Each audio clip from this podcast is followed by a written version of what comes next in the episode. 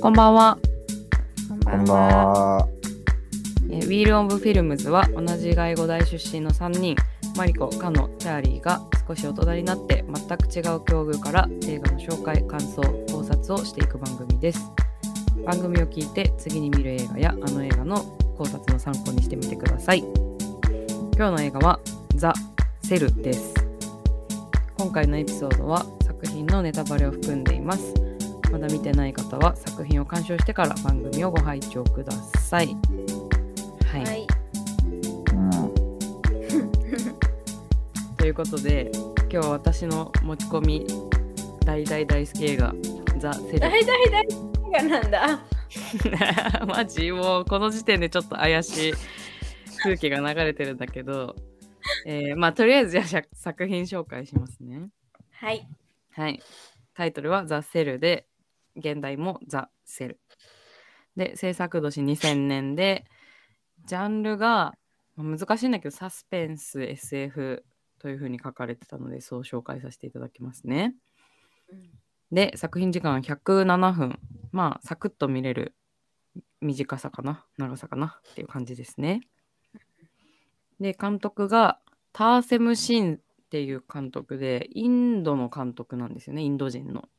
うんで、代表作が、まあ、ザ・フォール、落下の王国っていうのと、あと日本で有名なのは多分白雪姫と鏡の女王うん。かなとうん思います。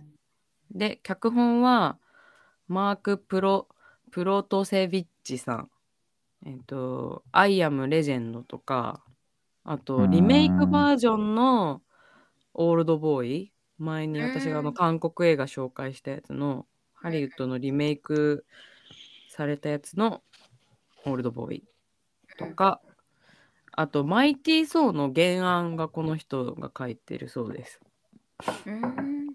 へはえい、でキャストがジェニファー・ロペスですねまずキャサリン・ディーン役うんそうなんかこんな昔から J ・ローがなんか俳優業をやってたのを私知らなくて J ロゼロって言うんだ。ー J ローっていうのえジェニファー・ロペス J ・ローあんまり馴染みないんだよねジェニファー・本ロペス当うん私も私全か然馴染めない。おーまい私歌手としてもすごい好きなんだけどジェニファー・ロペそスうん、まあ、歌手として好きなんだけどというかうんうん。えなんかそう歌も歌歌う人っていう感じ、歌な歌わわかる。女優の方が強かったわ。マジでそういう人もいるのいや俺はなんかそのなんか名前はさよく聞くから知ってたけどなんか映画、あれ出てたって一個も思いつかないななんか出てるのは出てるんでしょうけどなんかで今から1個多分これはさすがに知ってるでしょう1個言うねうんアナコンダアナコアナコンダに、アナコンダってジェニファー・ロペスだったんだだったらしい私も気づいてなかったんだけどあアナコンダそうジェニでもファーロアナペコスンダ結構出てんだよな今は名の知れてる俳優たちあーなるほどね確かに、うんそうだったかもしれいちうんちなみに余談だけど、アナコンダは、うん俺が生まれて初めて見たあの実写の映画。えー、そうなえのーなんでわかんのそんなのえいや、なんか、おなんか覚えてんだよね。でも確かにさ小学生とかだよねわかんない。いや、多分もうもっと幼稚園ぐらいだったと思うよ、多分俺。あ本当なんか流行ったよね、こういうなんかさなんか巨大ヘビーとかさ巨大なんちゃらが出てくるなんかホラー映画みたいなやつ流行ったよねかもね。うん、もしかし私たらね。うん、よく見てた気がする、こういう系を。軽くトラウマになってたね、しばらく。 怖かった よね、めちゃめちうゃん。そうだよ、小学生には刺激強かったよ、これめちゃめちゃ。でもこれがこの映画がもう俺のこの映画キャリアのすべての始まりだからね。なるそほうど。か。おーそれにジェニファー・ロペス出てますよ。 出てたんだね。うなるほん、どそうそうそう。じゃあ今とさい最初に見た映画と最後に見た映画がジェニファー・ロペスだおったってこお、とそういうことになりますね。ううんなるほど。うん分岐点かもしれないジェニフなァー。ロペスはそうあとは、えっと、恋愛だけじゃダメかしらとか、あと、ハスラーズと、一うん番最近だと、マリーミーってやつ。ですねうんそうそう、なんか CM やってるよね、マリーミー。見てないけど。そうなんだ。うんわかんない。そうそう。で、あと、えっと、ピーター・ノバック役のビンス・ボーンが、ジュラシック・パークのロスト・ワールドとか、ズーランダーうん、ミスターミセス・スミス、あと、うんイントゥ・ザ・ワイルドとか、その辺ですね。うん。あれでしでょ。んあの、フルメタルジャケットでしょ。一番は。あ、そっちじゃないです。えその人じゃないの今、ピーター・ノバックは、あれで FB FBI 捜査官の方です。あ、そっちの方か。ごめはんいごめん。間違えた。で、フルメタルジャケットは、ヴィンセント・ドノフリオっていうカール・スターが役をやった方ですね。そう、フルメタルジャケットの、あの、微笑みデブ 見た方わかると思いますけど、うん。が、また、ちょっと違うテイストの役をやりましたね、このセルの中では。やうん役名が微笑みデブなんだよね。公式の。いや、あだんそうなの役名、役のあだ名が微笑みデブだけど、役名は多分レナードなんちゃらみたいな。あれ、そうだっけうん。レナードなんちゃらのあだ名が微 笑みデブ。まあ、役そう役名じゃないけど、まうあ、あそっん、まあか。公式に、あまああの中では、まあデブデブって呼ばれてたよね。うん英語なんだかったっけわいそうわかんない、覚えてない。覚えてないね。そうそう。で、あとはメイン・イン・ブラック、ジュラシック・ワールド、マグニフィセント・セブンとかその辺が有名かなって感じでした。うん。はい。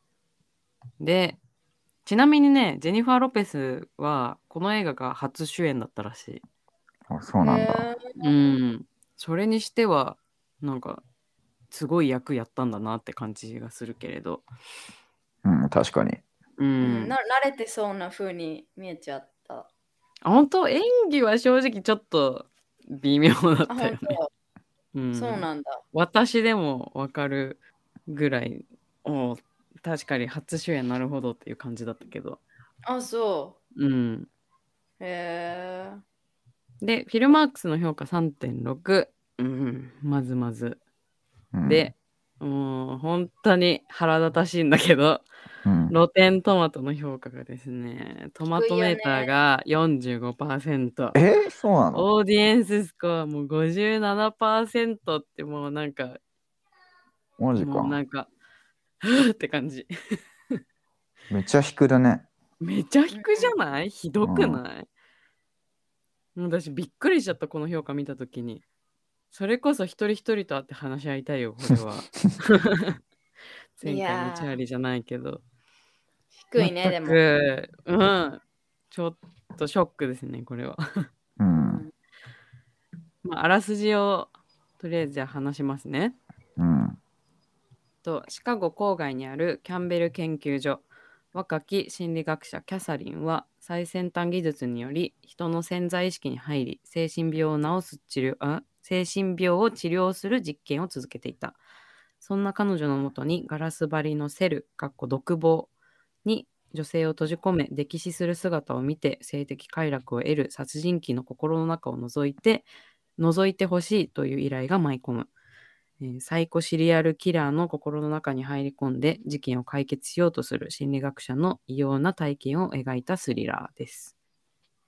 はいっ。ていう感じですね。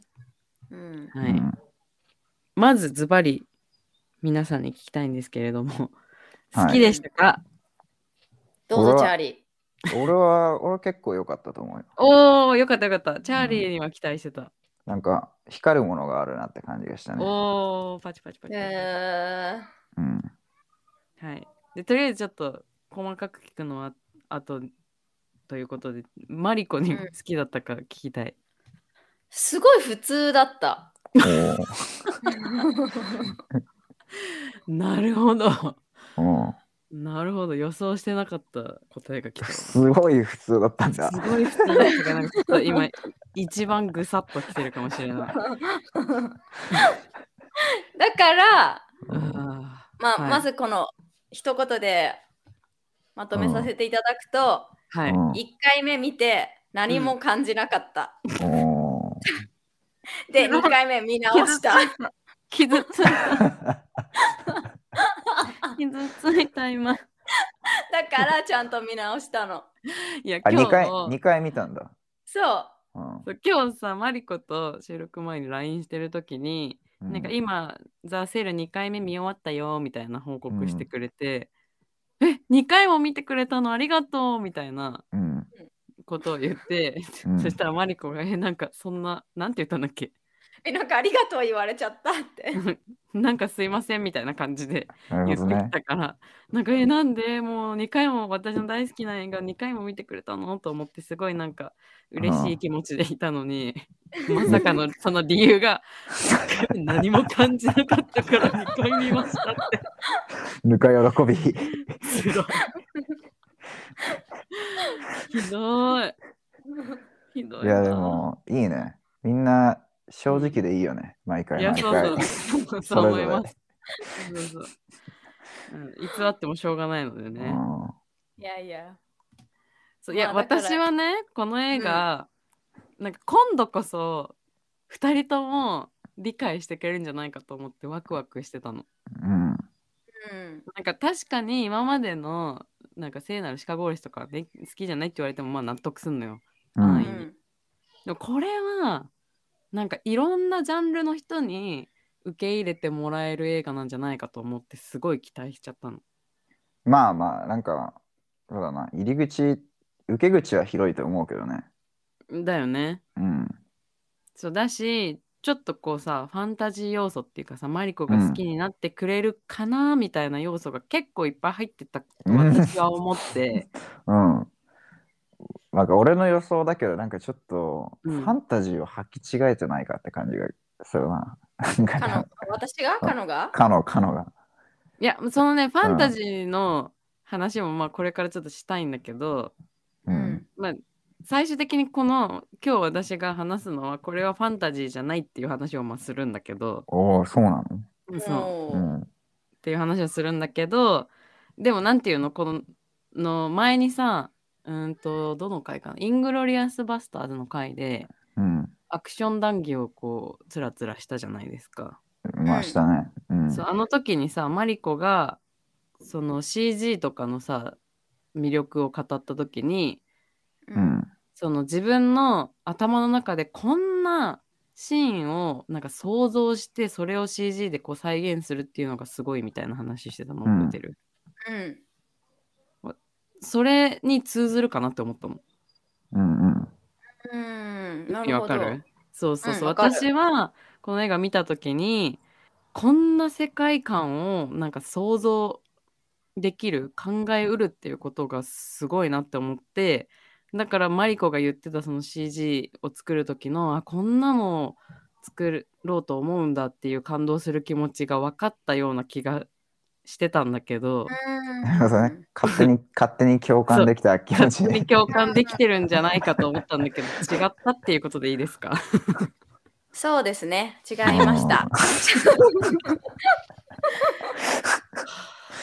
そっうん。まあま なるほど。あ、まあちょっとそれも詳しく聞いていきたいところうん。です、ね。そうですね。う。うんんで先にちょっといい気分になりたいからチャーリーにああ、いいよ。感想を聞きたい。そ俺のはも後落ち込むう、わ。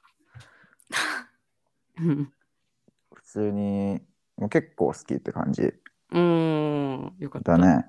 なんかまあさっき言ってた通り、なんかやっぱその、何夢とかさ、想像の世界を映像化するのってね、うんまあ、いろんな映画でいろんな人たちが今まで、まあ、やってきてるんだけど、うやってきてて、で俺も結構見てるよ。うんうんうんう結ん。構見てるんだけど、その中でもこれは、なんだろうな、まあ異彩を放つというか、いろんな意味で、なんか唯一無二感があるというか。うん。うんまあ、そういったもの意味であの、まあ、光るものがあるなと思った。なるほどうん、で俺は今回これ本当に知らなかったし、えっと、うん全く無知の状態で、何も知らない状態で初めて見たんだけど、ううん。うんまあなんか最初の方はまあぶっちゃけなんかどうせなんか彼女がおすすめしてきて映画だからうんなんかまたなんか変なさなんかわけわかんない映像なんか2時間見せられてなんか終わんのかなって思ってたんだけどでも意外とまあストーリー自体はねまあすっきりしてるというかうんうあん。のわかりやすくまあできてうてまあそのわかりやすいストーリーの中にあの効果的にこのまあ前衛的なあのこのうんこの映画のいいとこであるこの映像美というか、まあ、あの映像をね、まあ、織り込んでるなって、まあ、思いましたかな。なるほど。うん、でまあそこがいいと思ったところだね。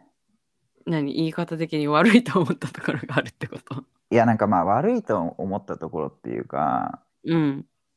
まあそうさっきカノも言ってたけど、まあ、ジェニファー・ロペスのなんかまあいや大根営業はちょっと若あやっ気にぱな気になっちゃった。あ、やっぱ、うんちょっと ちょっと気になっちゃったっていうのはそうだよまあ、ねうんうん、うんうんうんまああったけど、まあ、うん、可愛いからいっかみたいなあ感じーでそうそうそうそう、うんそこ一緒一緒。そう、まあ、見ててうん。であとまあちょっと設定がちょっとなんか甘いかなみたいな感じたところはあった、おー例えばなんかルールが曖昧な感じがしたんだよねそのなんかあの、うんゆ夢の世界でさうんなんかあれは何そもそもうん。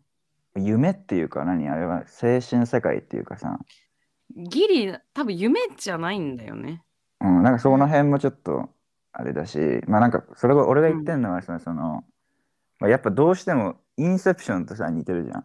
うんうんだから、で、インセプションの方はなんかもう設定をさ、もうゴリゴリにもう詰めて詰めて、あうのうんん。、ああ、なるほど。作り込んでる映画でしょ、うんうんうんうんだから、まあ比べるのはまあ良くないけど、うん。そのまあ似てる映画として、まあどうしてもその比較対象に出ちゃうインセプションと比べると、まあそうんうのん設定の作り込み度合いっていうところにちょっと差を感じたっていうのは、まああった。でなるほも、ど。でもうんその分、まあインセプションとはまあもちろん全然違う映画だし、うん。その映像のね光るものがあるって言ったそのインセプションにないものがある映画だと思うっていうまあ反面もある、うんうんうんうん。まあ、だからそういった意味で、まあ、結構好きっおー結構いい嬉しいて思ったっていう感じ、うんうんえ、チャーリーからしてもトマトメーターひどいと思うでしょ、これ。まあ低すぎるかなって思うよ、そうだよね。うん、よかった。 そうそう。まあでも確かにそのインセプションとかさ、あとパプリカとか有名なところだと。うん知らないけど日本の映画あ、マジで、うんそう。とかと、なんていうの、こう、世界観はかなり似てるっていうか、もうほぼ一緒だと思うんだけど、まあ、インセプションと違うところでこの映画のポイントになってるのは、インセプションは夢だけど、うんザ・セルは夢ではないっていうところなんだよね。潜在意識心の中に入り込むっていうところがあるからまたちょっとインセプションとは違うんだけどうんインセプションを基準に考えちゃうと確かにその設定が甘いみたいのはまあ理解できるかなっていう感じかな。うんそのインセプションは本当に何て言うのその科学的な面からもその脚本の面からもものすごい練られてる映画じゃんね。うんなんかそう言われるとそこまでその設定っていう部分で評価をするとしたら確かに劣るけどでもその意識の中に入ってそのその人のこの潜在意識で目に見えないところに入り込むっていう設定としては私としては結構いい設定だと思ったんだけどね個人的には。うん、いや設定自体は面白いと思うんうんまあ、でも確かにもっと細々いっぱいルールがあったらう、うん、こう入り込めやすい入り込みやすいのかもしれないね。いやまあどうだろうねううんんわかんないわ俺それはどっちがいいかはうん。まああとこれさその意識に入り込むっていうだけじゃなくてそのシリアルキラー的なさうんなんかいろいろこうストーリーがこう混在してるところもあるからうんなんだろうそその意識に入り込むっていうところだけになんかこう多分力を注ぎ込んでないのかなっていうのはあるけどね。そうそうそう、それがあるし、まあ、それのおかげで、なんかまあストーリーの流れがね、がちゃんとしてるというか、わかりやすくなってるというか、そうだね。うん。うん夢の映像をずっと見させられるだけの映画じゃないよね。うんうんうんうんうん。そうそう。その部分も私はすごい好きだったな。なんかあの、ただのサスペンスとか、ただの SF だけじゃなくって、なんか、いろんなジャンルのなんか設定がこう、混在してるのに、なんかごちゃごちゃしすぎてないっていうか、うん。すっきりこう、見れる。なんかクライム映画としても見れるし、SF まあ映まあ画としても見れるし、うん。うんっていうところですごい私的には評価が上がった部分の一つなんだよね。確かに俺も、うん、うん。確かに。確かにあの潜在意識っていうトピックの割には見やすくうてんシンプルな構成だったね、うん。そうだよね。うんしかもパラレルでストーリー進んでるのにまあ分かりやすいっていうのもある、そうそうそうそうそうそう。うん、それでなんかちょうどいい、なんていうの、あのパラレルでそれこそ進んでる感じと、なんかあの、迫ってる、時間が迫ってるっていうこのスリル感が、なんかちょうどいいドキドキが味わえたなっていう感想だね、私は。うんそう。なんですけど、マリコはどの辺が普通だったのっていうか、えーっと好きまでいかなかった理由っていうのかな。はううーん、んとまず作品情報を先に調べちゃったの。 100人作品ってゆっくり言ったね。 今、なんか噛んだのかなんだのかよくわかんなかったんだけど。ゆっくり噛んだね。 いやカノがさこのさ「ザ・セうル」んやりたいって言った時にさ、うんうんあのまだどの映画にするって悩んでた時みんなでうん。先にこの映画調べちゃったじゃん私あ、そうだったのそうなんかちょっとあらすじとか調べちゃったのねうんうん。でうわ面白そうって言ったの覚えてる面白そうあ言っててた、面白そうって言ってた。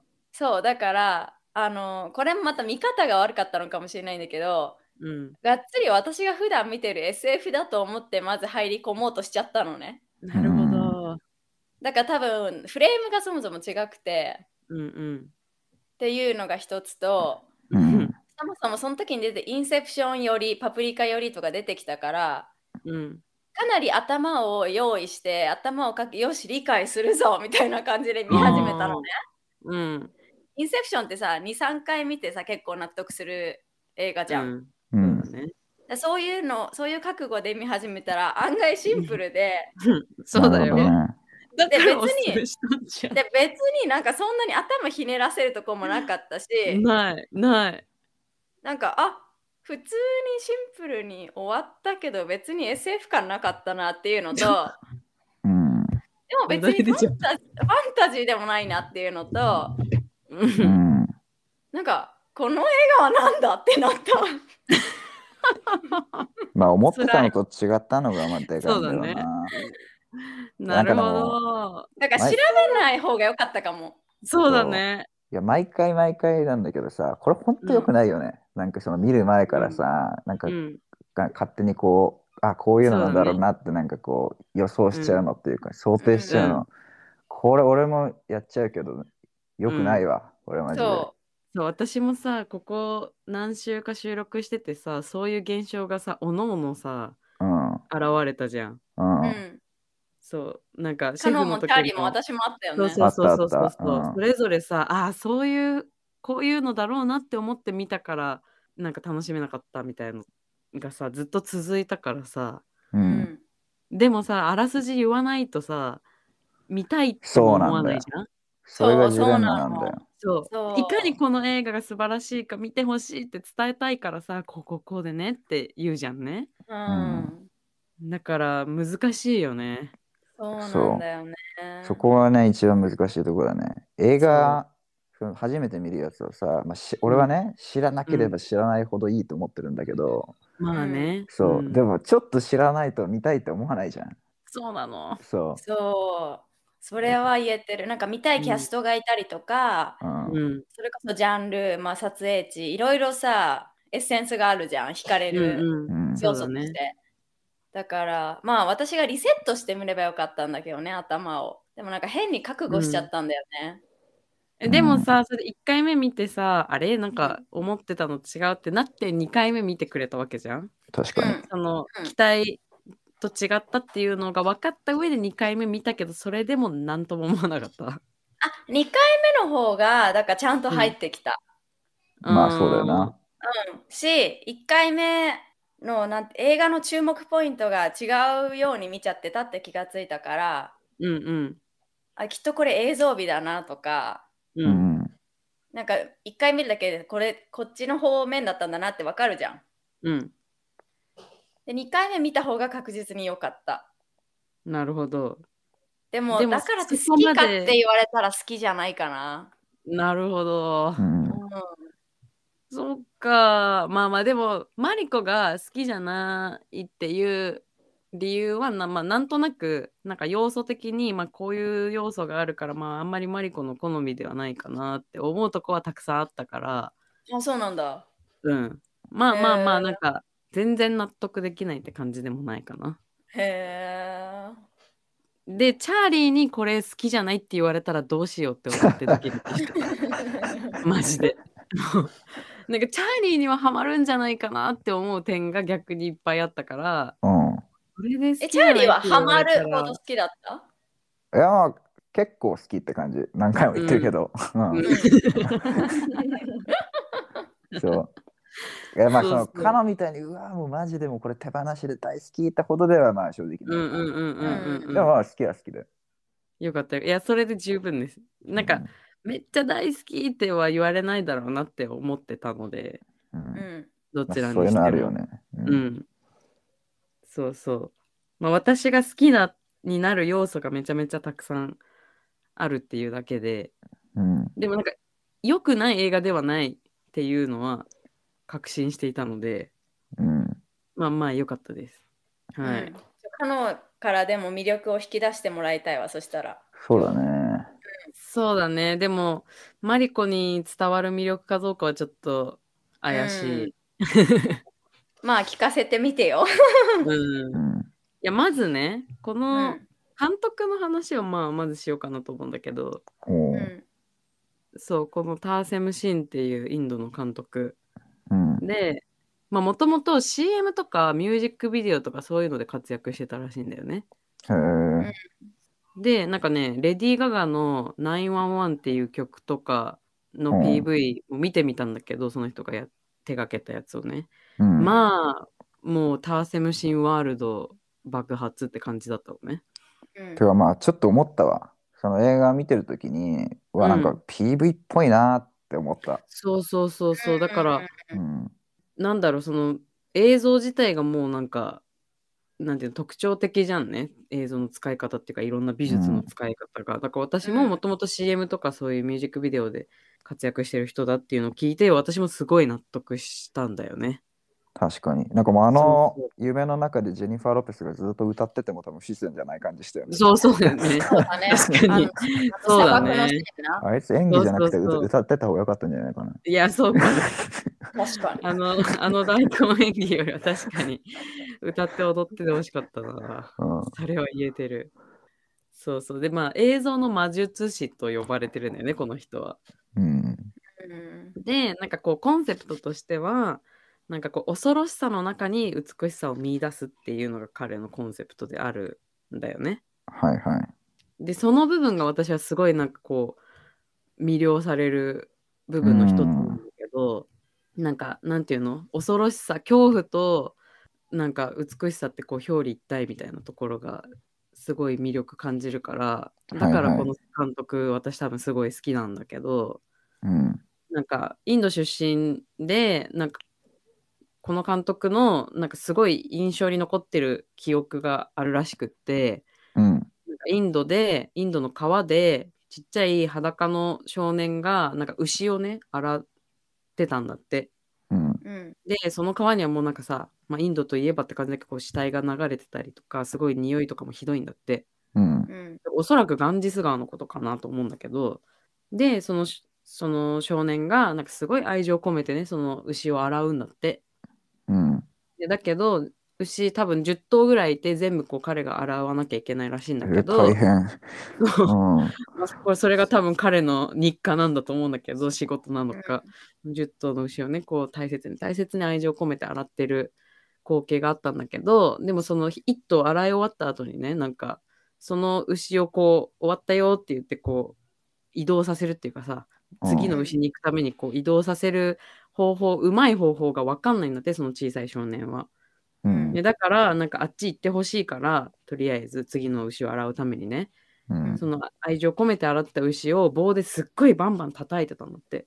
わうあ、んで、その叩くと牛はわーってびっくりして、その川から自分の家にこう、のしのしと帰っていって、その次にまたもう一頭目の牛をこう運んできて、その牛をまたた愛情たっぷり大切に大切に洗うんだって。っていうのの繰り返しだったらしくって、で、その情景がなんかすごい彼には印象的だったらしくって、今でもずっとそれを覚えてて、で、それが何を表すかっていうと、なんかそれを見た時に彼はなんか世界はすごい残酷なこととか厳しいことだらけだけどその道の先には何にもないけど美しい道は脇にあるんだって思ったんだってだからそういうなんか問題とかそういう厳しさとか残酷さっていうところから美しさを見つけないとこの世界はなんかもう残酷なことだけで埋まってしまうって思ったらしくって。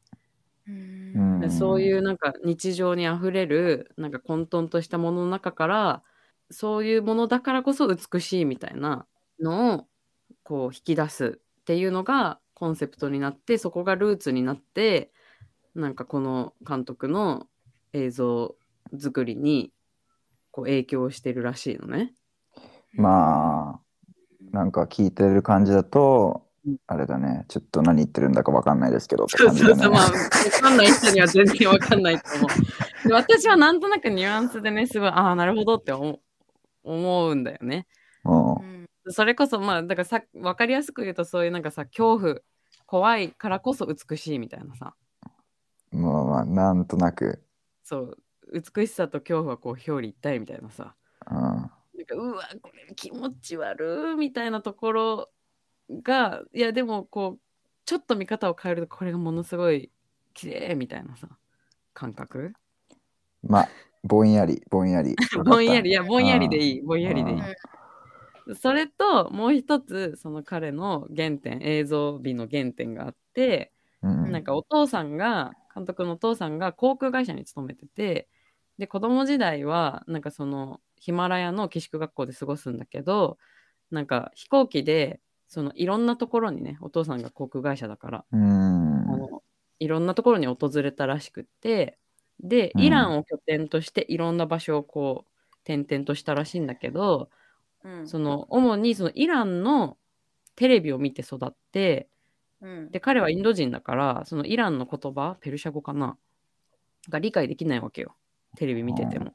うんででもなんか言語じゃなくってただその映像だけをずーっとだから理解できない言語だから映像だけをずーっと見ててはいはい。でそういう環境で育って彼はなんか言葉じゃなくって映像を見ることに重点を置くようにどんどんなっていったんだってそういう状況からね。ううんんそうだからそういうなんかいろんな場所世界中いろんな場所を訪れていろんな何景色を見たっていうのとか理解できない言語をずっと映像として見ててその言葉で伝えるっていう方じゃなくて映像で何かを伝えるっていうのに重点を置くようになってこういう映画の作り方になったらしい。うんなるほど。そうビジュアルビジュアル派だね。うんって言われると確かにとにかくなんかまあ話は分からなくても映像を見ててただただこう美しいなって思える映画だったじゃんそこはマリコにも共感してもらえると思うんだけど、えなんか俺むしろ、むしろ逆なんだけど、うん、さっき言ったように、その、まあ映像が綺麗なのは、綺麗で、うんまあ独特なのは、まあもちろんよ。もちろんだけど、なんかそういうやつの割には話がしっかりしてるなっていう感想だったけどね。俺的には。あもちろんもちろんそうなんだけどそのもしその映像、んえっと、話がないとしてもうん。なんていうの映像だけでも美しく見れる映画じゃんあの夢の部分ね。うん夢の部分、まあそうだねビジュアル。 P- PV みたいな感じでね。そうそうそうそう。だかうん。らもちろんこのこの映画に関してはそのあんなに美しいものを作るのに脚本も意外といいから評価が上がる映画だと思うんだけどうん。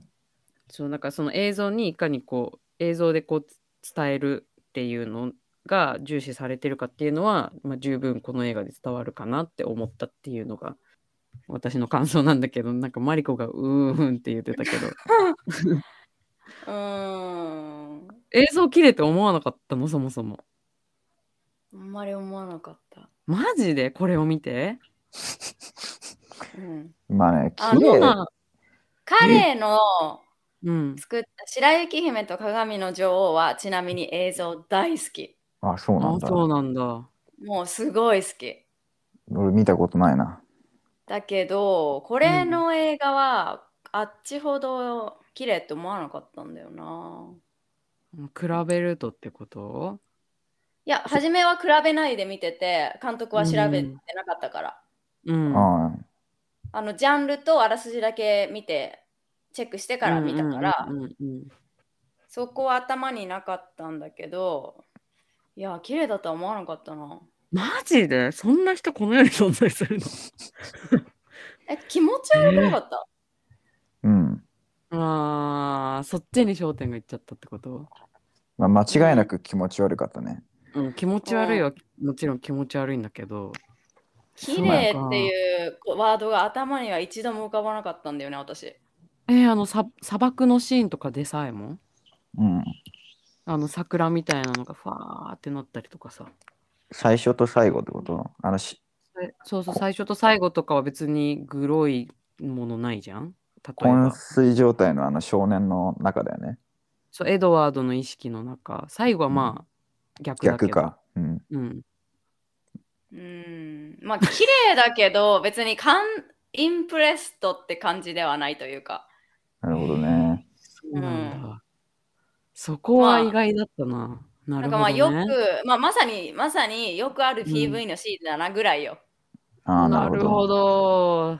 どなるほどアバターとかの方が全然綺麗だったなそしたらまあ、綺アバ麗。ター見てない綺から麗な。綺麗をどういう意味と取るかだよね。そうだね、うんあそうの私はそれ思った。カノンの綺麗と私の綺麗が違うんだと思ううんうん全然違うね。いやでアも、バアバター見てないかわかんないけど、あれはだって CG じゃんね。うん、その映像の技術的な、何、テクノロジーとしての美しさなんだよね、きっとアバターって見てないけど。いやー、見てなさすぎでしょ、それはちょっ とあ、。違う。 それは見てなさすぎだよ。あ、そう。うん。いや、俺もさすがにアバターとこれどっちが綺麗かって言ったらアバターに軍配あげざるを得ないよ、正直。あ、そうなの、うん。まあ他にカノンが見てる綺麗。な映画ってアバ何ター見てないからねうーん。あ、いじゃきあなり言われると難しいよね。そうだよねじゃあ、えっと、身近なやつで、前回、シェイプ・オブ・ウォーターもさ、すごく映像美っていうところが注目ポイントだったわけじゃん。うん、まあね。うん。うん。それと比べたら、マリコ的にはどうなのいや絶対あっちでしょマジで、うん、そうだよねチャーリいや、俺はまあ好きだからさ、シェイプオブウォーターー。まあそうだよねいや、なんかね、比べるのは違うと思うけどね、俺は確かねに。そうだね。私こも、のまあ2つを。そうそうそう。でも、いや、でも、まあだか他にらも、ね、うん。俺その2つで比べるとしたら、うん。あの、まあ、シェシェイプ・オブ・ウォーターって言わざるを得ないよね。その得ないんだけまあそど、好きだもんね、そうまあ、うん好きだし、前でも散々話したけど、そのクオリティの高さとか、うんうん。うんそうんの映映画自体のそのシンクロ具合とか、そういうのも全部合わせての評価だから、うんううんんそうだそようね。シェイプ・オブ・ウォーターに軍配が上がるんだけれども、うん。ザ・セルは、まあ、さっきも言ったけど、今うん光るものがあるんだよね。そ光うるもそのうそうがそうあってさらにちょっと唯一無二感があるのと同時にちょっと矛盾してるんだけど、何古いファンタジー作品へのノスタルジーくさみたいなのも感じるそうそうそうねそ。そうそうそうそう。あのーそれこそまだあの CG とかなかった時代のやつね。そうそうそうそう。だからそこがさ、私は多分チャーリー共感してくれるかなって思ったところでもあるんだよね。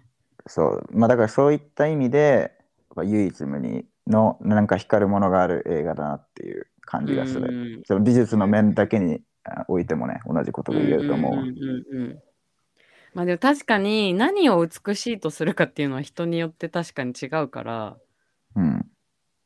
まあマリコがこれを美しいと思わなかったってっていうのは今予想してなかったけど、まあまあまあ納得せざるを得ないかな。うんまあ、俺もなんか美しいか、綺麗かって言われたら、ちょっとなんかい、なんか、本当にそうかなって、いろんな感情がちょっと今渦巻いてきてる。あ、そうなんだ。うんまあ、なんあかですもそうだねすごい、すごいなっていうか、うんなんか、なんだろう、面白いやり方だなとか思うのはあったけど、なるほうど。ん、あそっちそっち面白いやり方だなはすごいフィットする私のフィーリングにも。はい、うんもうまた、なるほどね。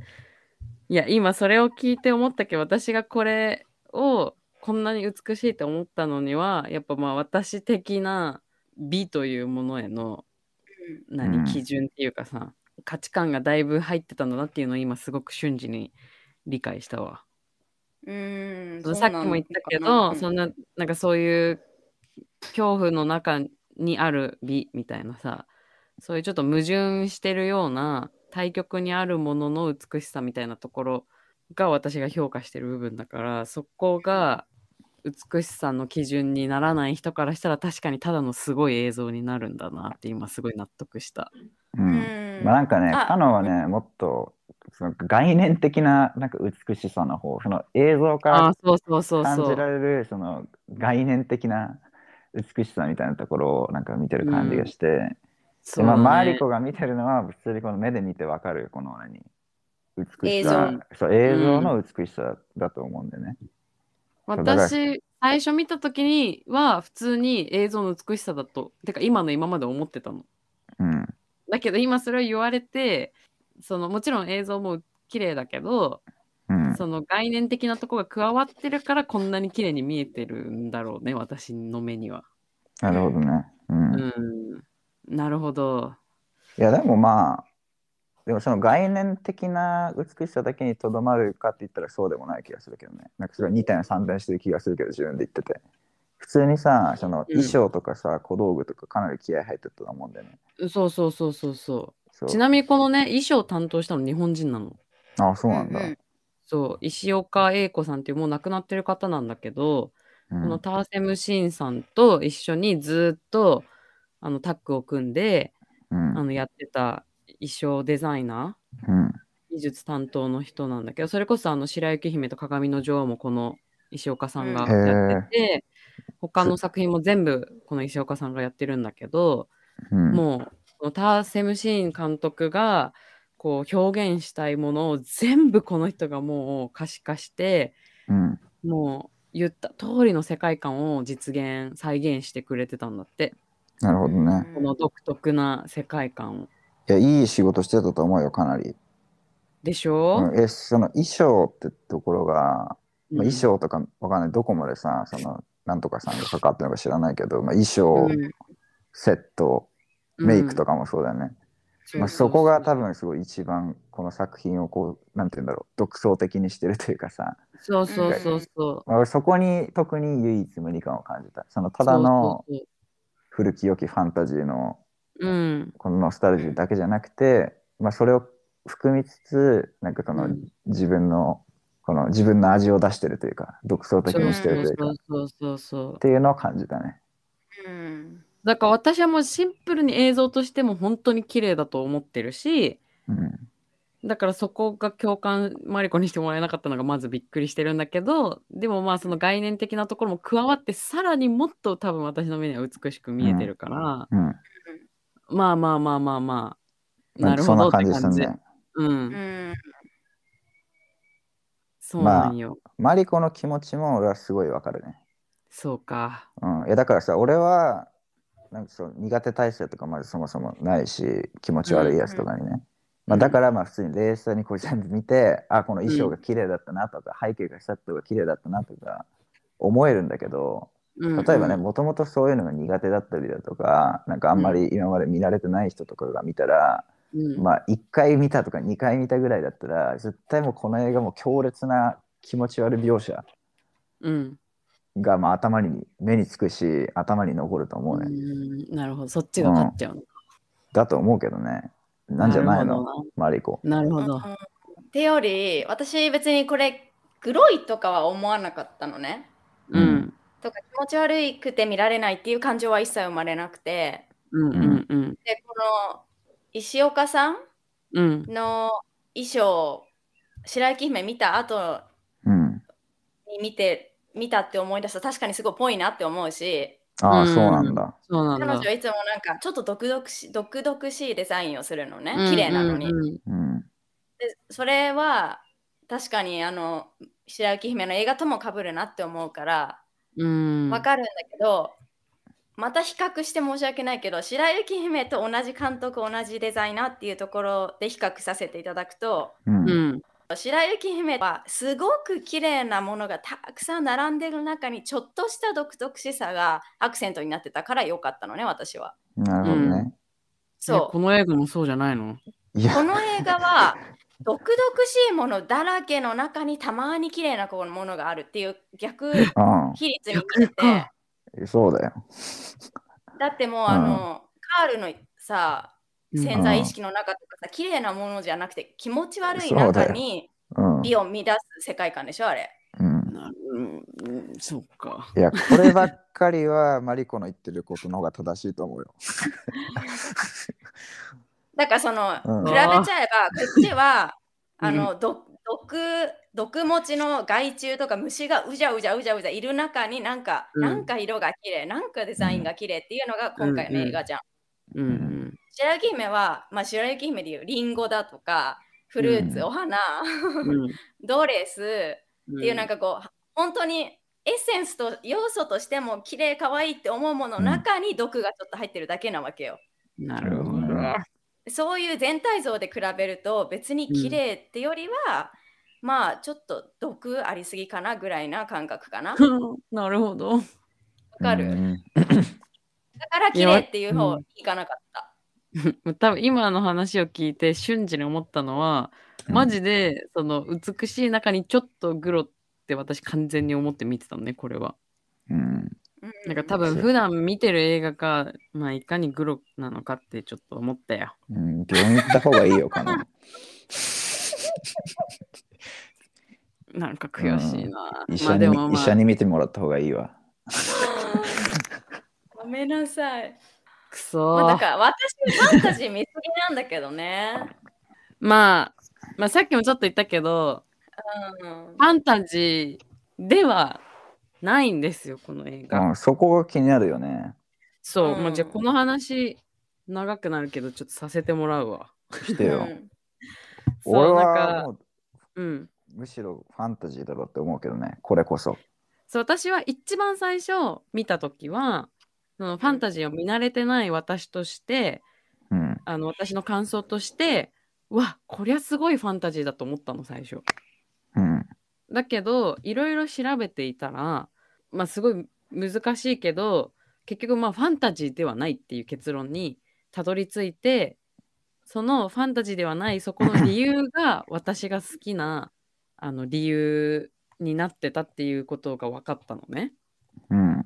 でその理由っていうのがのポイントになるワードがシュルレアリズムっていう言。葉なんだけど、日本語に訳すと超現実主義うんうっん。ていう言葉があって、なんていうのその美術絵画とかの世界でシュルレアリズムっていうなんかキュビズムとかピカソのさキュビズムとかさ、なんかいろいろこう手法があるじゃない絵を描く時のう、んうんなんか印象派とかさそういうのの中の一つでシュルレアリズムっていうものがあるんだけどなんかこれがものすごいこの映画のなんだろう軸になるテーマになってるのね。でそれがさっき言ったそのなんか潜在意識っていうところとかこのちょっとグロい感じとかに全部つながってくるんだけどそもそもシュルレアリズムっていうものが、まあ、シュールって言葉があるじゃん。ううんん。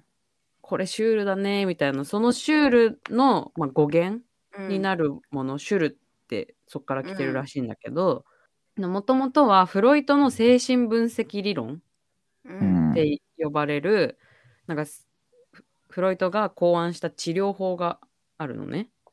うんでそれがなんか無意識無意識下に抑圧された感情や記憶を意識化することで抑圧から起こっていた精神疾患の症状の改善を目指すっていうのが精神分析理論っていうものらしいのね、フロイトが提唱した。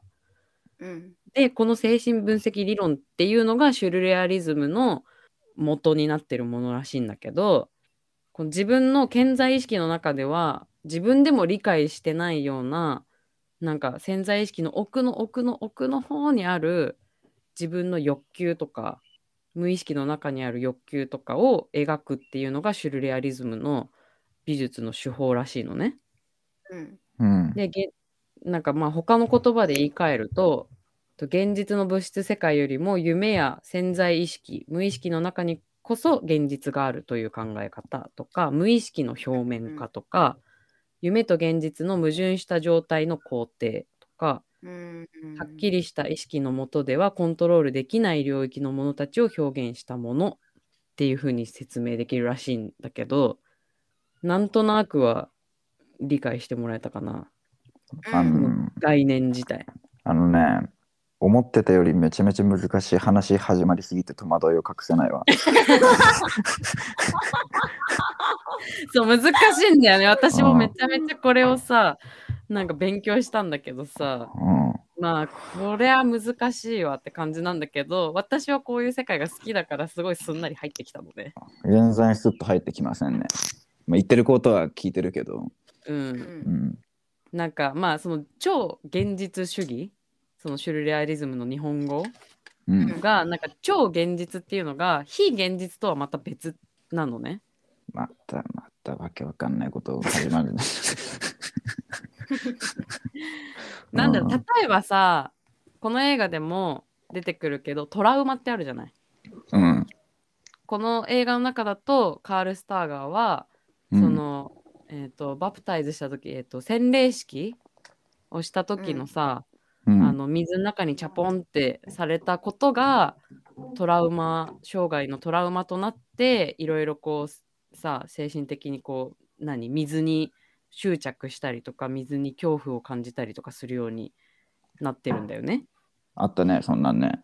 そうそう、うんとかそのちっちゃい頃に、まあ、お父さんにまあ虐待されてたこととかがこうトラウマになってああいう人格が形成されてたわけだよねカールっていうのは。うんでもそれが例えば毎回毎回それを意識何潜在意識その自分で分かってる範囲でそれがずっと自分で理解しててうんこうだからこういうふうに僕は行動するんだって思ってるんじゃなくってこう無意識の中でさいつの間にかそのトラウマとかがさこうずーっと自分の無意識潜在意識の中にはこびりついてるからこそ実際の行動に現れてしまうものってあるじゃん。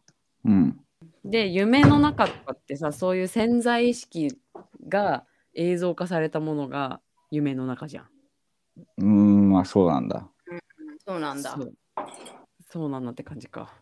どうやったらうまく説明できるかな。いや、だいいや大それ体はを知らなかった夢の中って潜在意識を映像化したものだったんだそう、潜俺在もそんな感じ。なるほど。うん。なんだろう例えばさ夢ってまあいろいろさちぐはぐでさ意味不明なことが起きるじゃん。そうね。あそう夢の中に出てくるものとか人とか景色とかってうん。自分が実際のその起きてる時に見たことがないものって一個も出てこないんだって。えでえーって思うけーどう例えばじゃあサハラ砂漠に行ったことないけどその砂漠が夢の中に出てきたとするじゃん。ん。うん。でだから、えー砂漠見たことないよって思うかもしれないけど、例えばテレビの中とかで一回見てるとかね、ううんん。そういうのも全部影響してくるらしくって、必ず、なんか自分では気づいてないかもしれないけど、そういう映像とか画像とか、何かしら現実の世界で絶対に一回目にしたことがあるものしか出てこないんだって、夢の中って。なるほどね。自分では気づいてないだけなのね。そうそうそうそう。なんかそういう自分で気づいてないこととかが潜在意識にさ、うん。いろいろ何隠れてるわけじゃん。自分でも気づいてないけど俺ってこういうところあったんだとかさたまに分かったりとかす,、ることもあるじゃんいろいろ経験していくうちに。うん。でこういう行動しちゃうのはなんか実はちっちゃい頃にこういう経験したからあれがきっかけとなって今こういう風になってるんだみたいなこととかもあるじゃん。まあ、うん。だからそういうのをさなんかカウンセリングとか行くとさ深掘りしてもらって自分では気づいてなかったけど私は実はこれがすごくあのきっかけになってこの時ちっちゃい頃お母さんとこういうことがあったせいでこれが怖くなってるんだだから今こういう行動になってるんだみたいなさうん。ことをカウンセリングだと深掘りして自分をこう何自分でも気づいてなかったことに気づかせてもらうのがそういう何精神的な治療だと思うんだけどうんはいはい。それでそれをなんかこの映画の中ではやまずやってるっていうかさこういう SF チックなことで実践をしているんだよねまずうん、まあまあ、なんとなく分かったわ。なんとなく分かったうん。まあ、とにかくだからその潜在意識自分の現実の世界では現れてないものっていうところがすごくこの映画のポイントになってるものの一つなんだよね。うんうん。でそのなんかカールの何マインドの中に入った時の中のものってさ、なんかこういろいろちぐはぐだしすごいなんかありえないものとかすごい怖いものとか美しいものとかいっぱい混在してるじゃん。うん。なんか実際にああいう感じなのかわからないけど一人一人潜在意識っていうのを除いたら自分もああなってるかもしれないっていうのを再現したのがこの映画なんだけれどもうんでそのシュルレアリズムっていう技法の代表的な画家う。うんんがいるんだけどそれがサルバドール・ダリなの。う。うんんダリっているじゃんねあの、うんぐにゃぐにゃの時計とかさう。うんん書いてる人あの世界観がシュルレアリズムっていうらしいんだけどあと有名なとこだとルネ・マグリットとかわかるかなカノが昔言ってたマグリット10のマグリット。そううん。あの何ストローハットかぶったスーツ着たおじさんの顔のところに青リンゴがパコってはめられてる絵とかが有名なマグリットうんあの人たちは、うんおえマジかそうシュルレアリズムの代表的なあの画家さんなんだけどそのシュルレアリズムっていうのはそのなんか現実で起こってる現実の世界での中に潜むなんかこう非現実的なものうん。をなんか受け入れた状態がシュルレアリズムなのね。例えばどういうことかといううんと、お願いしますわ。はい、うん。そうなんかうんと例えばさ道路があるじゃん普通に外見て、うんで道路にここにあったら絶対変なもの違和感があるものがそこにポンって置いてあってうん例えばじゃあそこに道路のど真ん中にじゃあでっかいソファーがボーンって置いてあったとしますうん。ででもそれを誰も突っ込まない状態なんでこんなとこにソファーあるんだよじゃなくってそこにソファーがあることをなんでかわかんないけどみんなが受け入れてて誰も突っ込まない状態って、ううんわシュールって思わないのもうんそうそれがシュルレアリズムなんだってうんう。なるほど。そうなんか例えばファンタジーとなんで違うかっていうとう。うんんこのファンタジーって例えばじゃあ「ハリー・ポッター」ってファンタジーだよねうんそうで「ハリー・ポッター」の世界ってさあの魔法が使えることとかさなんか守護神がふわーって出てくる世界観がさあれが当たり前っていうかさ非現実じゃない世界を描いてるじゃない、ハリー・ポッターは。まあそうだね。そうそうそう。もし例えばあのホグワーツの世界に私たちがいたらその魔法が使えることが非現実的なことではないじゃん。ハリー・ポッターとかロンとかからしたら。ううんん。あれが普通の現実じゃん。うんだけどシュルレアリズムの場合は今例えば私たちがこの生きてる世界で急に誰かが魔法を使ったとします。うん。でそこでじゃあ守護神とかふよんって出して隣にその守護神がじゃあ私の隣に座ってどう考えてももしそれ今もしそれが今ここで起きたらありえない「え何それ何そのお化けみたいの?」ってなるような状況を誰も突っ込まずにみんなが受け入れた状態でずっとなんかこの守護神が私の隣にいるはいはいはい。みたいな状態がシュルレアリズムなんですよ。うんうんでそれがその潜在意識とか夢の中ではずっと起きてるうんんだよね。うんでだからその世界観を表現してるのがこの映画でもあるのよ。うんありえないところにありえないものがあったりとかでそれを別に誰も突っ込まない世界観うんでそれが私的には美しさポイントなのよシュルレアリズムそうでだかうらん私そのこのシュルレアリズムっていう言葉を知らなかったんだけど私が好きな画家さんってみんなシュルレアリズムだったのうんうんダリも好きだしマグレマグリットも好きなのねうんはいはいでそういう視点で見たら他の絵とかもシュルレアリズムの手法で描いてる人の絵はみんな私すごい好きだったのねうんで他の映画とかもこのシュルレアリズムをの技法を使ってる映画私すごい好きだったの。なるほどねそうえ例えば「アメリ」とかって見たことあるかな。あるよそうアメリもさいろいろさツッコミどころが多い映画じゃん俺正直覚えてないなあんまりあ覚えてないか。うんそうまあでも、まあ、他の映画とかでもたくさんそういうなんかさもし現実で起こったらおいおいってなるようなところをうんまあそんなその映画の世界の中では突っ込まないで進んでるからなんかすごいこの映像シュールだなってなって楽しむ映画って多分たくさんあると思うんだけどうんでそのそのなんかこの無意識をなんか可視化現実化した世界っていうのが私はすごく好きでなるほどねだからこの映画がものすごい楽しかったの見ててなるほどそうう、んなんかダリとかは絵を描くときになんかいろいろこのシュルレアリズムの中でもなんか技法があるらしいんだけどなんかお皿をね手に持ってその反対側にはその絵を描く筆を持ったまんままず寝るんだって。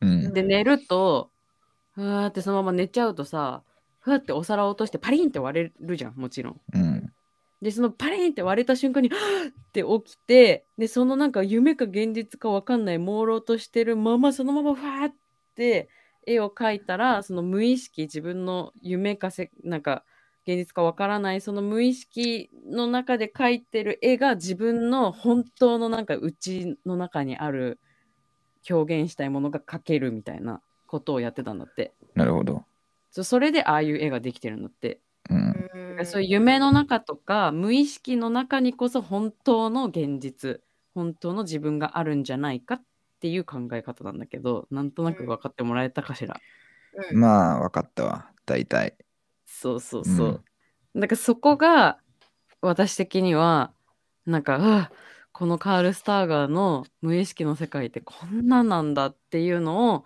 そういう無意識の世界ってこんなだろうなっていうのをああやって映像化してちょっと気持ち悪いちょっと美しいみたいな感じで描いたこのターセムシーンすげえって思ってるの私的には。なるほどねそうまあああドストライクだったんだなそうなのうんってそいれうのは分聞かっいてたみたわら見方変わるかも、本当私すっごい意外なんだけどダリ好きなのねあそうなんだ私絶対これ言ったらマリコはちょっと理解してくれるんじゃないかと思ったのこの無意識とかのところであとルネ・うんマグリットも今調べてたら、うんめちゃくちゃ好きほらーなんかゾクゾクするでしょゾクゾク分かってくれる初めて分かったここれはこれは分かってそうだねだいぶ今リアルに初めて分かった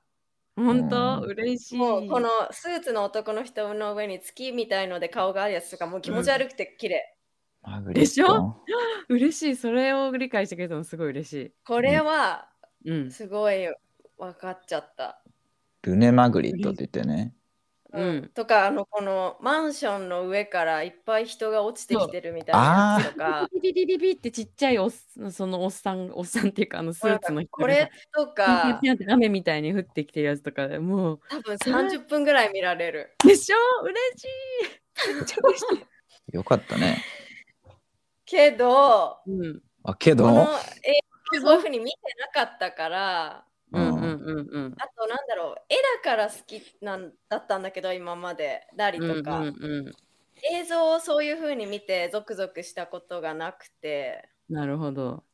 たまたままあでもちょっと確かに絵画と映画は違うから、ただい言ってることは今すごく分かった、分かったうん、でだかららファンタジーとはちょっと違うんだよね。もうそもそものあれが。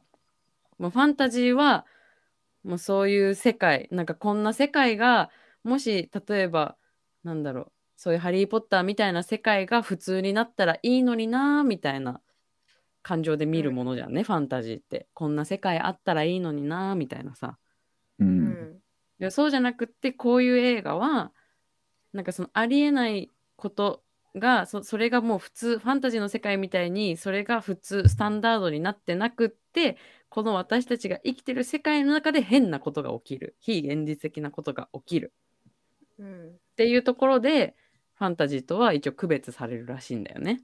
いやーなんか難しいなめっちゃ難しいと思うこれは。あー私もいなんか分かるようで分からないみたいな調べながらずっと思ってた。いや俺まさにそんな感じだ分かるようでそう分からないわそんなのそうそうそうでそれを調べてるとさじゃあフィクションは何なのとか、うんいっぱい出てきてさ調べれば調べるほどこれ沼だったから私やめたの途中いでや沼すぎマジでそいうやでもさ私ファンタジー大好きだから言わせてもらうけどさうんうんファンタジーが好きな人のファンタジーを見る目的ってうんうわこんな世界行きたいって思うからファンタジー見るわけようんうんでもさこのな何リズムシュルレアフリルレズアリズムムのさこの世界別に行きたいって思わないからそもそもファンタジーだと思わなかったんだよね一瞬たりともあーなるほどじゃあ合ってるんだよだからファンタジーってさ憧れの世界じゃないのそうそうそうそうそういうことでしょでしょそうそうだから私たちからしたら完全に非現実なものじゃんファンタジーってうんって考えたらこの映画全然ファンタジーじゃないよねそうだから私は普段ファンタジー見ないしうんからこそでしかもこのシュルレアリズムとファンタジーの区別なんてうんもちろん知らなかったからこそ最初見た時はファンタジーだと思っちゃったのよ。うんでファンタジー好きじゃないのに私なんでこんなにこの映画好きなんだろうって思って調べたらこういう違いがあってシュルレアリズムというものがあってさらにダリもマグリットもシュルレアリズムだったって知ってなるほどってなったのよ。うんで、何この、この何その映画も、そのシュルレアリズムを意識して作られてるんだ。そうなんかこの映画の中でさ砂漠とか馬とか流木がさ特にあの最初のエドワードの世界とか出てくるじゃん。うん。うんあれってダリが多用したイメージなんだってえ絵画の中で。うん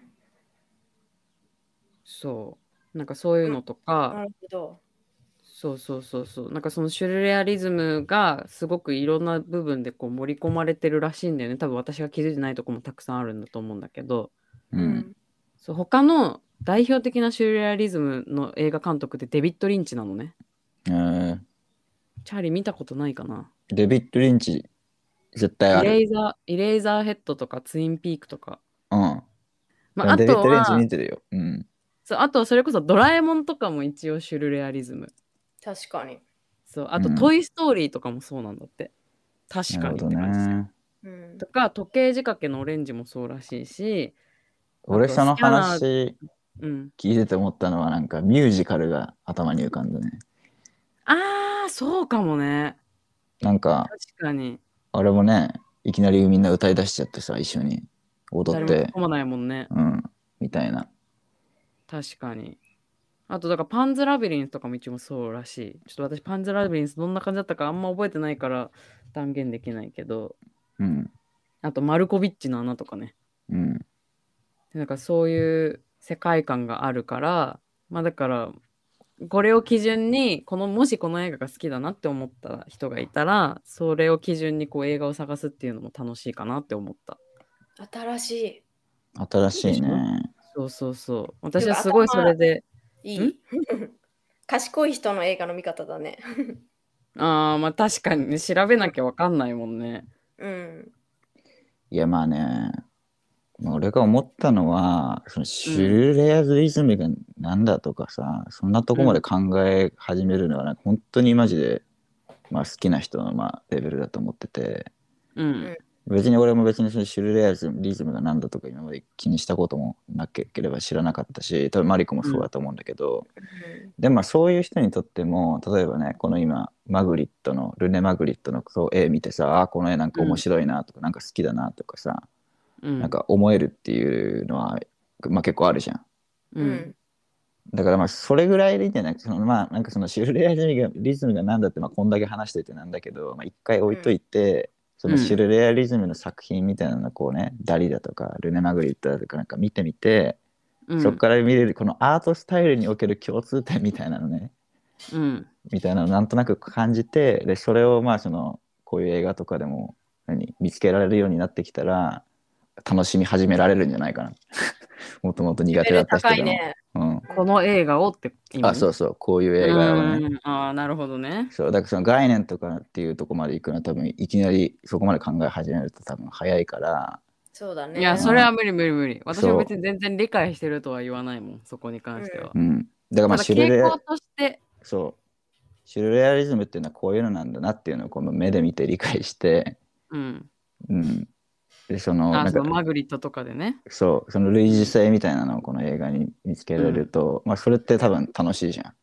ううんん。んうんだからそういうのがなんか入り口にいいかなって思ったそうだね。ううんん、まあなんかたまたまさ私の好みはこのたまたま今シュルレアリズムだったってこの映画を調べてて分かったんだけどさなんかこういう自分のさ好きなものの傾向を知るって楽しくないうん楽しい。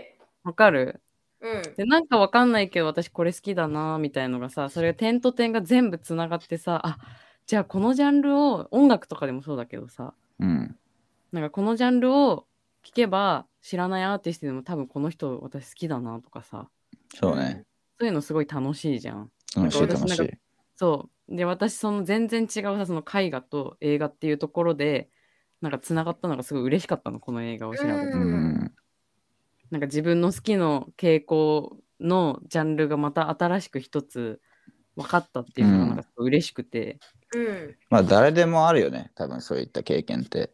あるよねで彼女にとってはそれがたまたまシュルレアリズムでしたっていう話ね。そうそうそうそうそう、うん。なるほど。そうなのよだからだからちょっといいっぱい話したくなっちゃったんだよねこれをうん。なるほどね。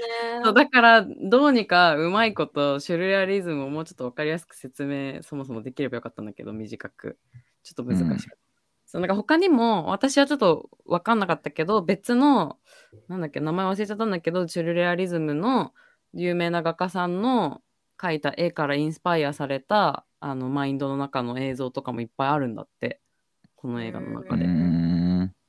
そうそうそうそうあのさ、キャサリンが寝る前うとうとしてたシーンでさ、ベッドの中でうん。うん見てたさ、テレビのさ、アニメファンタあスティッあクプ。ラネットですねなんかあのそうあれ魚のやつでね。もろ赤いシ目のュレアリズムっぽかったよね。ああれれ私さ、あれ映画だよ、ちなみに。あ、そうなあ、んだそ。うなんだ。そう、あ、チャーリー見たことあると思ってたけど。いや、ないない。あ、ないんなだ。いよ。うん。いや、でもなんか、プラネットっていう映画。でもあの魚よく見るよね。なんかいろんなとこで。うん、有名だよ、とっても。うん。そうなんだ。私はまだ見てないんだけど、見たいと思ってるものの一つで、で、うんそれがまたそこの中に出てきたから、なんかちょっと嬉しかったのもあるんだけど、なんかあれも一応意味があるらしい。ええーあれこそシェイプオブウォーターじゃん。ぽかったね、ちょっとね。ああ、ぽかったね。 見た目から言うとね。うん。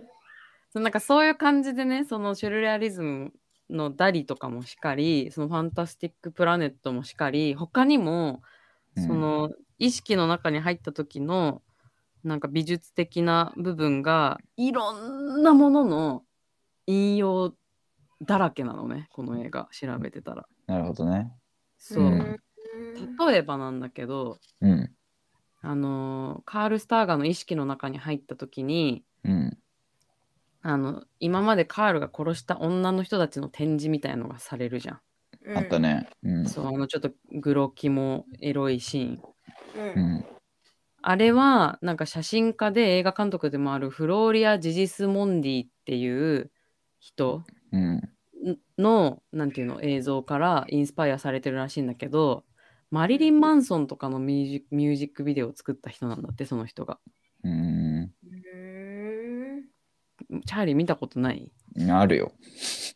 そう、それの、なん、なんていう曲だったかなの、なんか一個の曲のうん、 PV から完全に引用してるんだけど、ありそうだね。ありそう、ありそう。えっ、とね、そう見たの私だからミュージックビデオ、うんなるほどって思ったんだよね。でマリリン・マンソンもさ、まあ、ものすごい独特な世界観を持ってる人じゃんね。うん。うん。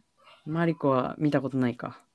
今さすがに見てるまあでもそのマリリン・マンソンのその PV から引用されていてですねそうそういうのもその元ネタを見るとうわなるほどこれ表現再現してんのかってすごい感心するしうんそれ以外もあのさ輪切りの馬あったじゃんあったね。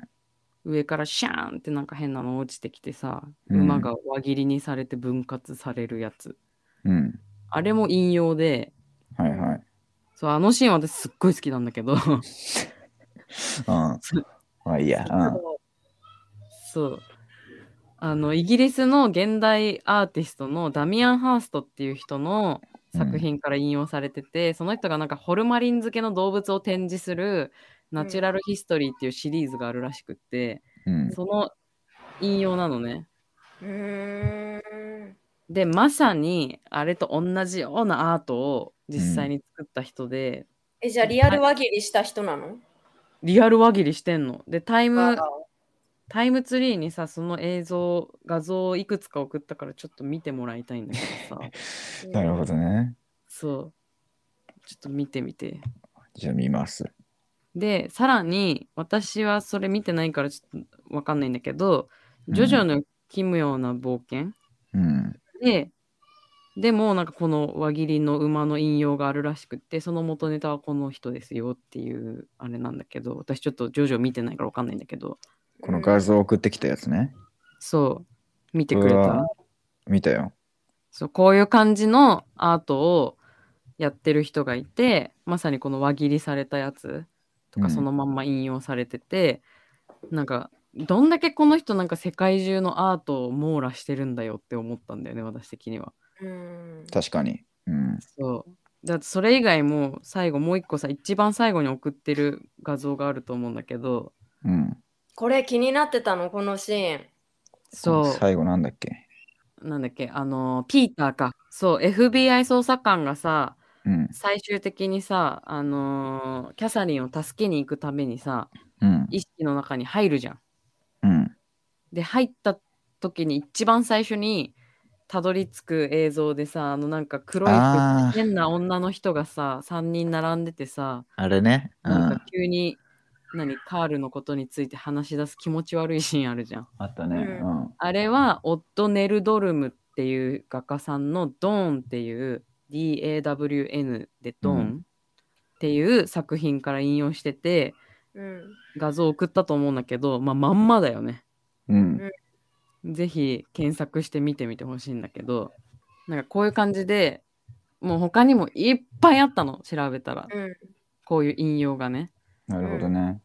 ででなんかすごいゆ、まあ、わかんない私が知らないだけかもしれないけどなんかものすごい有名なところだけじゃなくってなんかこういう世界中にいるちょっと変なアーティストっていうかさちょっと一癖二癖あるようなうん。アーティストからたくさん引用がされてて、ううんんなんかこのなんだっけターセム・シンさんのなんかこの美術っていうアートへのなんかこのパッションとなんか知識がすごいなって思ったの。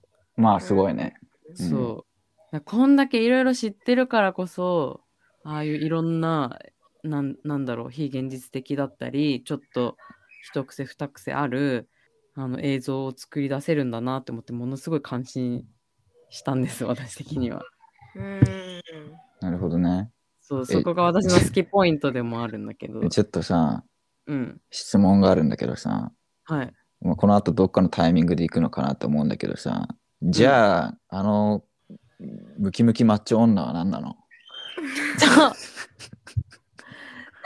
私もさ、ああれ、あれだけよくわかんなかったかわからんないみのんなに聞こうと思ってたの。あの人さ、私調べたんだけど。そう出てこなかったから、聞こうって思ってたらなんか収録前にマリコがなんか変な画像送ってきたと思ったら多分それだよ ね。さあムキムキ女調べちゃったえ何この人から来てんの違うこの人が本当に演じてるしやってある本物なんだ。そうなの、本当にボディービルダーのこの人を使っててうんな名前なんて言うんですかこの人。えーっと待ってなんか難しかったんだよなちょっと待って何人もうあそこが一番気になっちゃってさまあそうだよね。気になるよね。えしかもなんか怖いじゃん普通に こ怖い怖い。怖かった。怖かったこの人に関してはうん本当に。えっとキムキメキムチゼフスキー・ニコルスはあ。ロシア人みたいな名前だね。ね。そうでもアメリカのプロのボディービルダーでんもう本当にずっとこういう生活を本当に送ってる人こういう体でこの生活を送ってるあそうなんだ人この人からインススパイアされたとかじゃなくてこの人なんだ。そう、なるほこどのね人。なもうなるほどサイズ感にもびっくりしたし、でかかったよな。うんそう、これ、女性の体なのか、ああの、あートランスジェンダーなのかってことそう、とかなんか、どういう方なのかなって思って気になって調べたら、あ、うんうん。普通に本当に女性のボディービルダーだった。あ心も体も女性なんだ。一応うん。生まれてこの方。へすごいね。え彼女もじゃあカールに殺された人ってことなのかなえ。いやいや違うでしょさすがに。無理でしょ。それはまた違うのかどうやって殺したんだよこんなやつ。な でもさだからうんなんでこの女がカールの潜在意識の中に現れたのか私すごい疑問だったの。 いやまあそんなこと言ったらさ、うんもう馬だってなんでって話になっちゃうじゃん。なんかあんのあれ理由。えあでもさっきから言ってるけど馬はさあ、うんそうか馬出てくるか。輪切りの馬ね。うん、まあみたいな感じだから、まあね。そこはだからそさ、こがまあうん。カールとはうん関係ないんじゃないぶっちゃけ。えでも馬に関しては一応うん。一応理由があっておお、あるんだ。そうそのダミアン・ハーストっていうそのホルホルマリン漬けアーティストの人がそもそもこの輪切りのやつを作った理由理由っていうかテーマがなんか聖者の心における死の物理的不可能性っていう意味わかんないテーマがまずあっうてんうん。で頭の中で永遠に美しくっていうタイトルをあなんかこの作品とかにつけてるんだってこのダミアンさんが。ーなるほどね。でそこから見えてくるのは死んだ後の動物さえも支配しようとする人間の傲慢さみたいのを伝えたいらしいのね、なるほうど。んホルマリン漬けの作品からだ実からそ写の死んその死んだ後の動物を支配しようとする人間の傲慢さっていうところを多分このカールのキャラクターと何すり合わせてるんだと思そうだね。う。うん、まあそうだね。何の関係もないわけじゃないね、じゃあね、それはね。そうそう。だから一応ね、他のやつも全部意味があるらしいんだよね。うん。なんか読んでると、なんかこうもともとのこの作品もさっきのさあのドーンっていう3人女の人が並んで気持ち悪いシーンのやつとかもうん、もともとのそのこのドーンを書いた人ちなみにアイルランド人らしいんだけどうん。の人がなんか見るものに違和感を植え付けさせる作品っていうのをテーマにしてこう絵を描いてる人らしくって、はいはい。そうだからこの映画の中ではそのあのピーターがこの意識の中に来た瞬間にこう違和感を瞬時に感じさせるっていう意味であの絵を引用をあそこでしてるらしいんだよね。なるほどね。そういうのがまあ、全部あるのね。そ多う分、多だ分。からこのむムキムキマッチョボディービルダーにも意味があるのかなって思ったの。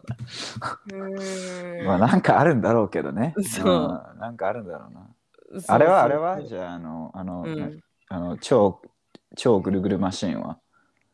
超グルああ超グルグルマシーンはだからあの最後に出てきたなあんかへの部屋拷問に。の絵があれをなんかカールが現実の世界でもあれを見てたからうん、カールの潜在意識の中でもあれが反映されたってことじゃないのあ、そういうことね。そんだけか。わかんないもしかしたらもっとなんかあの絵の言われがあるのかもしれない私が調べられなかっただけであとさ、うんあの、カール、カールなんだっけ カール・スターがカール・スターガーの最終形態。あの乳首うんうのん乳首の悪魔。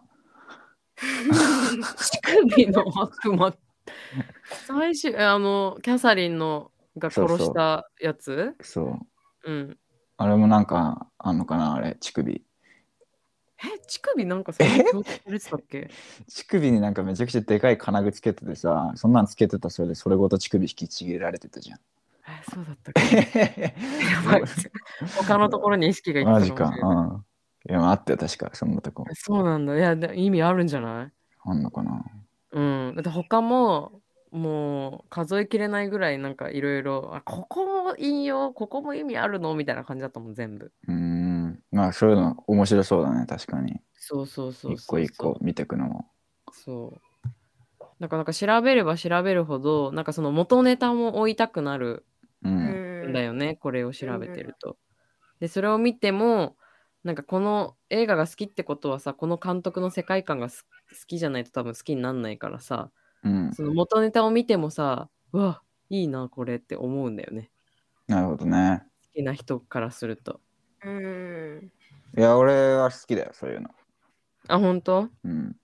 ちなみにマリリン・マンソンの曲はトーニケットって曲だった。うんわかんない。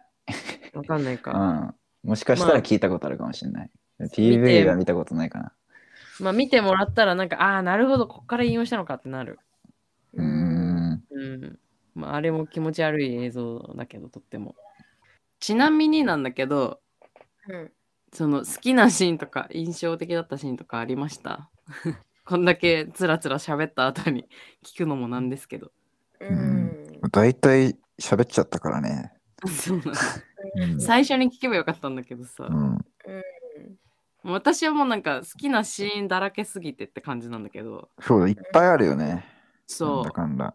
う、うん。そうそうそう第一印象としてはやっぱあの馬の輪切りが私は好きだったの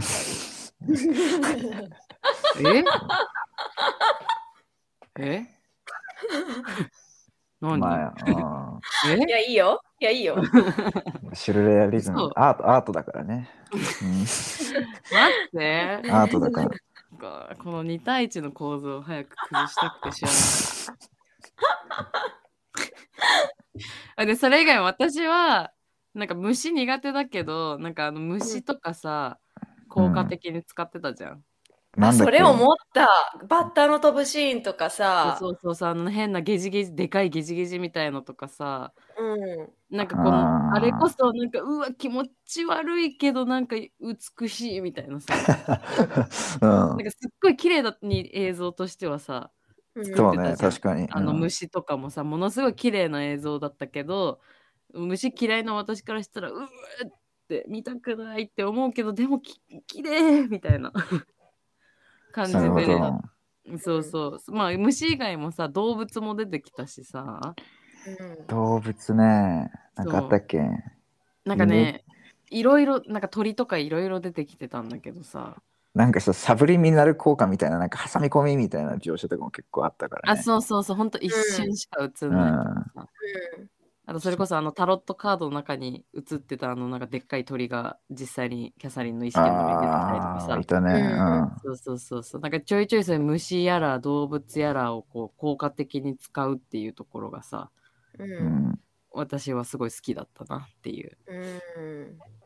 なるほどね。うん2人はどうどうでしょうまあ、俺はいいろいろ考えたんだけど、まあうん うんやっぱ結局どれもあのムキムキマッチョ女にはかなわないかなって。鼻水出ちゃった うん、正直なところだよね。いやうん、なんかさムキムキはあったんだね。見た目もそうだしさ登場の仕方もす去る時も印象的だったよね全部すごかったよ。うんで多分合計多分さ10秒ぐらいしか出てないと思うけどさ、 10秒ですごい印象を与えてきたよね。うんなんかさ、ジェニファー・ロペスめっちゃちっちゃく見えたよね、あのシーンどっちかって話だよね うんそう。そうそう。j ローが小さいのか、あいつがでかすぎるのか、そうそうそうまあどっちもなのか。だから気になりすぎてちょっと調べたんだけどうん おおめっちゃ、めっちゃこの人について 調べてくれてるよ、マリコ。マジで気になってこの10秒、うんインパクキトムさんね、このボデディービルダー、キムさんっていうんだキけムど、さん。うんう。ん。そう、まず監督がこの人をなぜか絶対に使いたかったんだって。だから、うんどこでさ、この監督はこの人を見つけてきたんだろうね。タイプなん本じゃ当なだいよね。でも、ボディービルダーのチャンピオンだから有名な人なんだよね、あーアメリカでそうなは。んだなるほど。で、どうしてもこのザ・セルに使いたいって言って、うんん。探してたんだよね、彼女を。へーまだオーディションの時点で、ええキャスティングの時点でね。うん。で、なんか自分の関係者に連絡してもらったら、たまたまお互い住んでるとこ違うのに、そのタイミングで2人ともカリフォルニアにいたんだって。おえーー運命だ。運命だね。うん、で、そのオーディションに参加できて、まあ形上かもしれないけどね、うんうんうんうん、もう監督の心は決まってたにせよ、うん、オーディションでそのパートをする機会に恵まれて、直接お会いすることもできて、うん、うんやっぱりこの人だって なって、あれを見て決まったらしいっす。うんなるほどね。監督のセンス、本当もうなんかやばいよね想像、もう想像を超えるよね、もうなんか。うんいろいろなんか私でもそこはちょっと理解に苦しむ。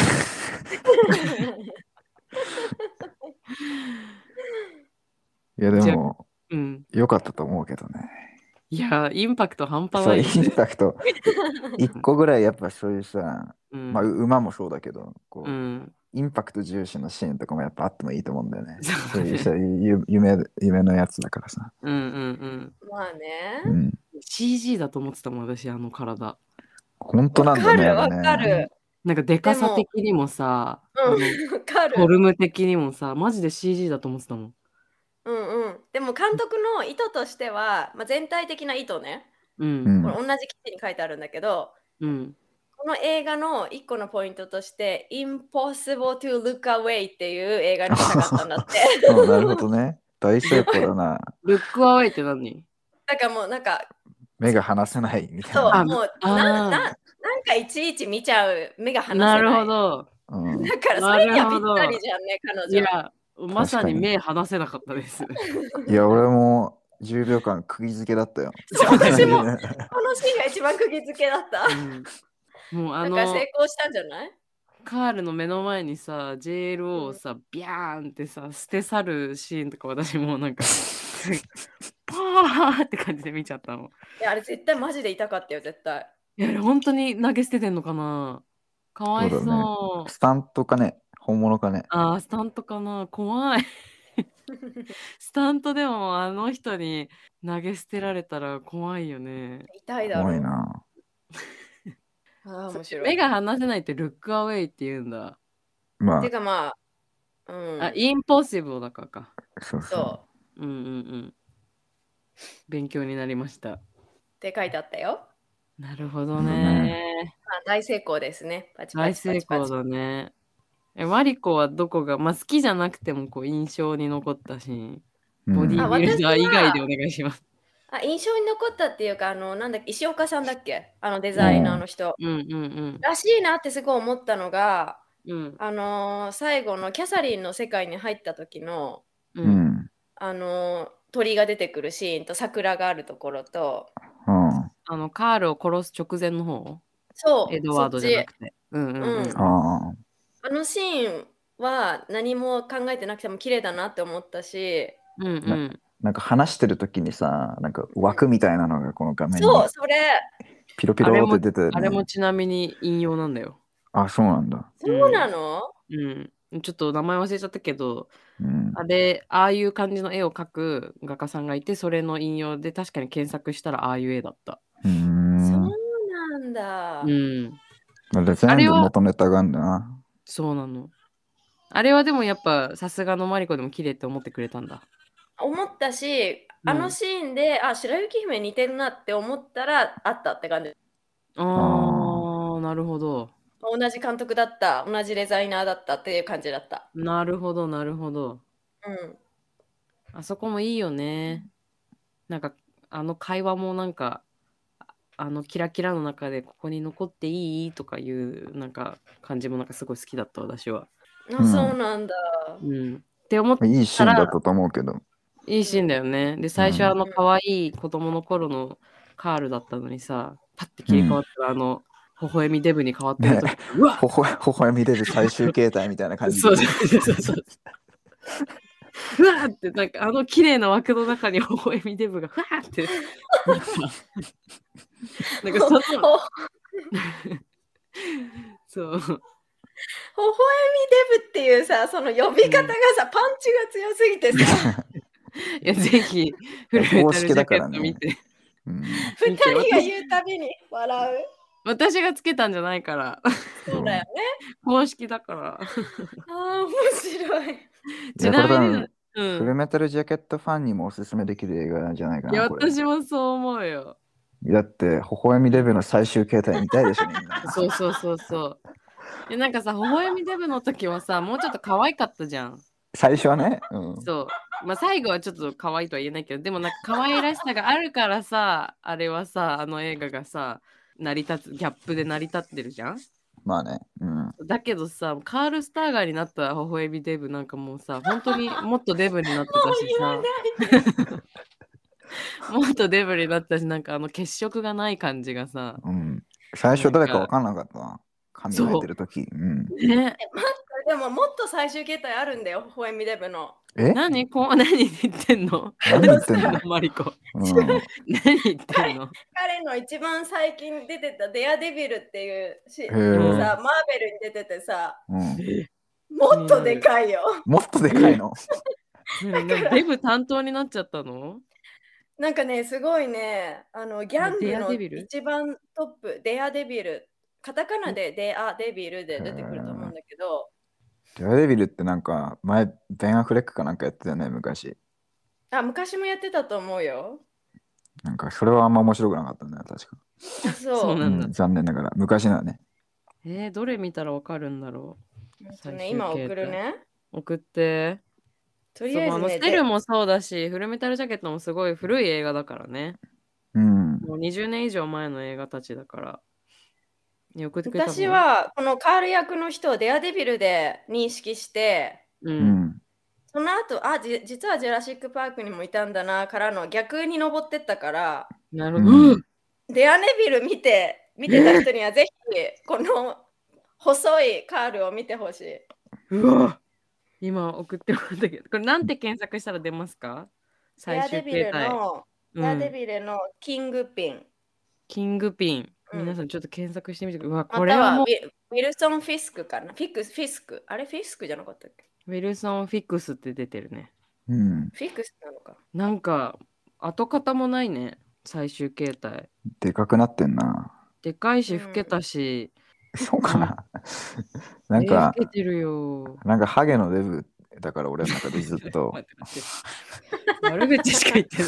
いやだってそうじゃん。 どう見ても。まあ特徴を言ったらまあそうなんだけ ど。うん今日カールボロッボロになってるね。微笑みデブから始まり。ハゲのデブはひどい。いやだってそうじゃん。でもハゲのデブじゃん。うん、ずっと。まあそうなんだけど。でもだってカールはハゲじゃないよ。ま あね。ふさふさだっ現たよ。現実世界ではね。うん。うんそうそう、あの綺麗なところに微笑みデブがパッてなった時、うわっってなって、なんかその嫌悪感がまたなんか良かった。うんでも結構弱かったよね。な何がえあ、微笑みデブ最終形態。あの、あ、こう、マイクが送ってくれたやつそういや違うそうだ違ねう。。あの、ザ・セルの方で。あ、まあ、ザキャセサリンルのの方世ね。界だったからね。そう、ジェニファー・ロペスの世界の方になんか乗り込んできたと思ったら、弱いってそういう弱いね。そインパクトの話じゃなくて。う、ボコボコにされて、 そうだね。そううん手も足も出ずに死んでったからね。うん、結構簡単に死んだね、うん確かに。うん。マイワールド、マイルールで住んでたもんね。ねううんん。なんかそう、その辺のなんかルールも俺なんかよくわかんなかったんだよね。そのそう最初あに言そったこけはど。あ私もちょっとよくわかんなかった。れだし、ねなんか考察しようって気にもあんまりなんなかったな、あそこは。なんかそう、何死んだら負けなの みたいなさ。いなや、んか負けっていうか、多分だからカールはもう現実の世界でも自分でも多分もうさ、生きてるの辛かったんじゃないのおそらく。あーまあそうね。なんか捕まりたい願望みたいなのがあるとあかっ、たし、うんだからあの少年のカールがさ、もう僕を助けてって言ってたけど、助けてイコールさ、殺してってこ意味だったじゃん。ううんんそうだから、多分キャサリンはその彼がどれだけいろんな思いを抱えてるかっていうのをその精神世界に入ったら分かったから彼の気持ちを汲んで殺してあげたってことでしょ多分で殺したら死ぬんだみたいなとこよ、ああそうそう私もそれは思った、意識の中でうんあれ殺したら現実世界現でも実でも死ぬんだ多分あれ死んだってことだよね、うん私もそこはちょっとああそういうシステムなんだとは思ったそううんでかと思えばさ逆の時はさ超引きずり出されてもさいきなり違うシーンに変わって何事もなかったみたいなそうとか It's not real で住んでたもんねそうあとジェニファー・ロペスがさ持ってかれちゃうじゃんこいつの世界に、うんなんかそれのなんかどなんで持ってかれたのかみたいなのもさまあ確かにそう言われれば設定ちょっと甘いかもそうみたいなところがまあそうかな思ったとこかなうんうんいいつ何がきっかけでその現実とゆその意識の中が分かんなくなってああなっちゃったのか確かに微妙なところだったわ。ルんールがねちょっとよく分かんなかったまあ確かに、うんでまあそうだ夢だからねゆまあまあ、夢まあそう意識の中だからこう尻滅裂でもこうっていうのもあるけど、まあ、ちょっとずるい気もするけどねそう、映画としてはそう言っちゃったら。うんうんまあでインもセプションが私はもう悪いいやまあねインセプションはできすぎてるからな。ううんんそうまあ、でもさあのカールのさ世界に引きずり込まれちゃった時のあのジェニファー・ロペスとカールのあの何衣装っていうかさうんキャラクター私すごい好きだったんだよな、よかったねよかったよね、あの超ぐるぐる刑罰みたいのもなんか良かったしよかったのかなあれよかはったんだ。えなん かあそこのグロさがなんかいいじゃんなんかそういう発想なんだみたいな超ニョキニョキって出してぐるぐるしてオルゴール鳴らすってやばくない 確 かにどういう発想なんだみたいなシュールだねそうシュールだよねシュールだね確かほらうんシュールなんだよ。そうそうそう。まあ言い出したらね、キリがないんだけどね、本当に。なんかあれもこれもなんだけど。まあでも私はもうその設定の細かさは確かに言われてみれば思い返せばってとこはあるけど、うんうん最終全体の流れとしてさ、結構ストーリーとしてちゃんとなんか回収されてたのが私はなんか優秀だなと思った。うん、まあ優秀ってか、まあ、俺は別に回収されないやつはされないやつで、うん。まあそういうのまあ好きっちゃ好きなんだけど、う。うんん、あのー思いもよらずそうそちゃんと畳まれたからさ物語がう。そうなの。意外だったよね。だから珍しいなって思ったそうそうそうそう。うんなんか、あちゃんと、ちゃんと回収するんだみたいな。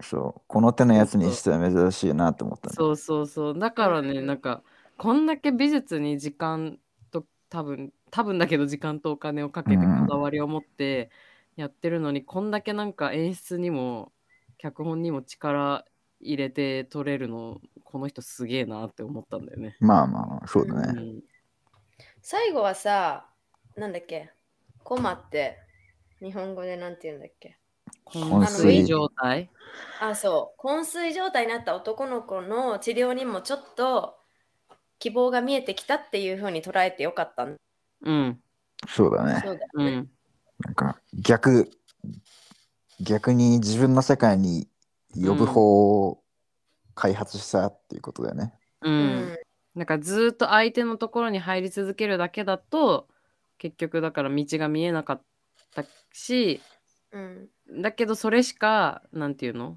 いろいろリスクを考えて許されてなかったけどああやってもう強行突破でやったらそっちで一発でさこういろいろ解決したっていうところからその研究の糸口みたいのも可能性が広がったっていうお話だよね。うんそうらんで多分あれも成功するんだろうなみたいなうんきっとエドワードも助かるんだろう今後っていう感じだったからなんかまあそれも良かったよね。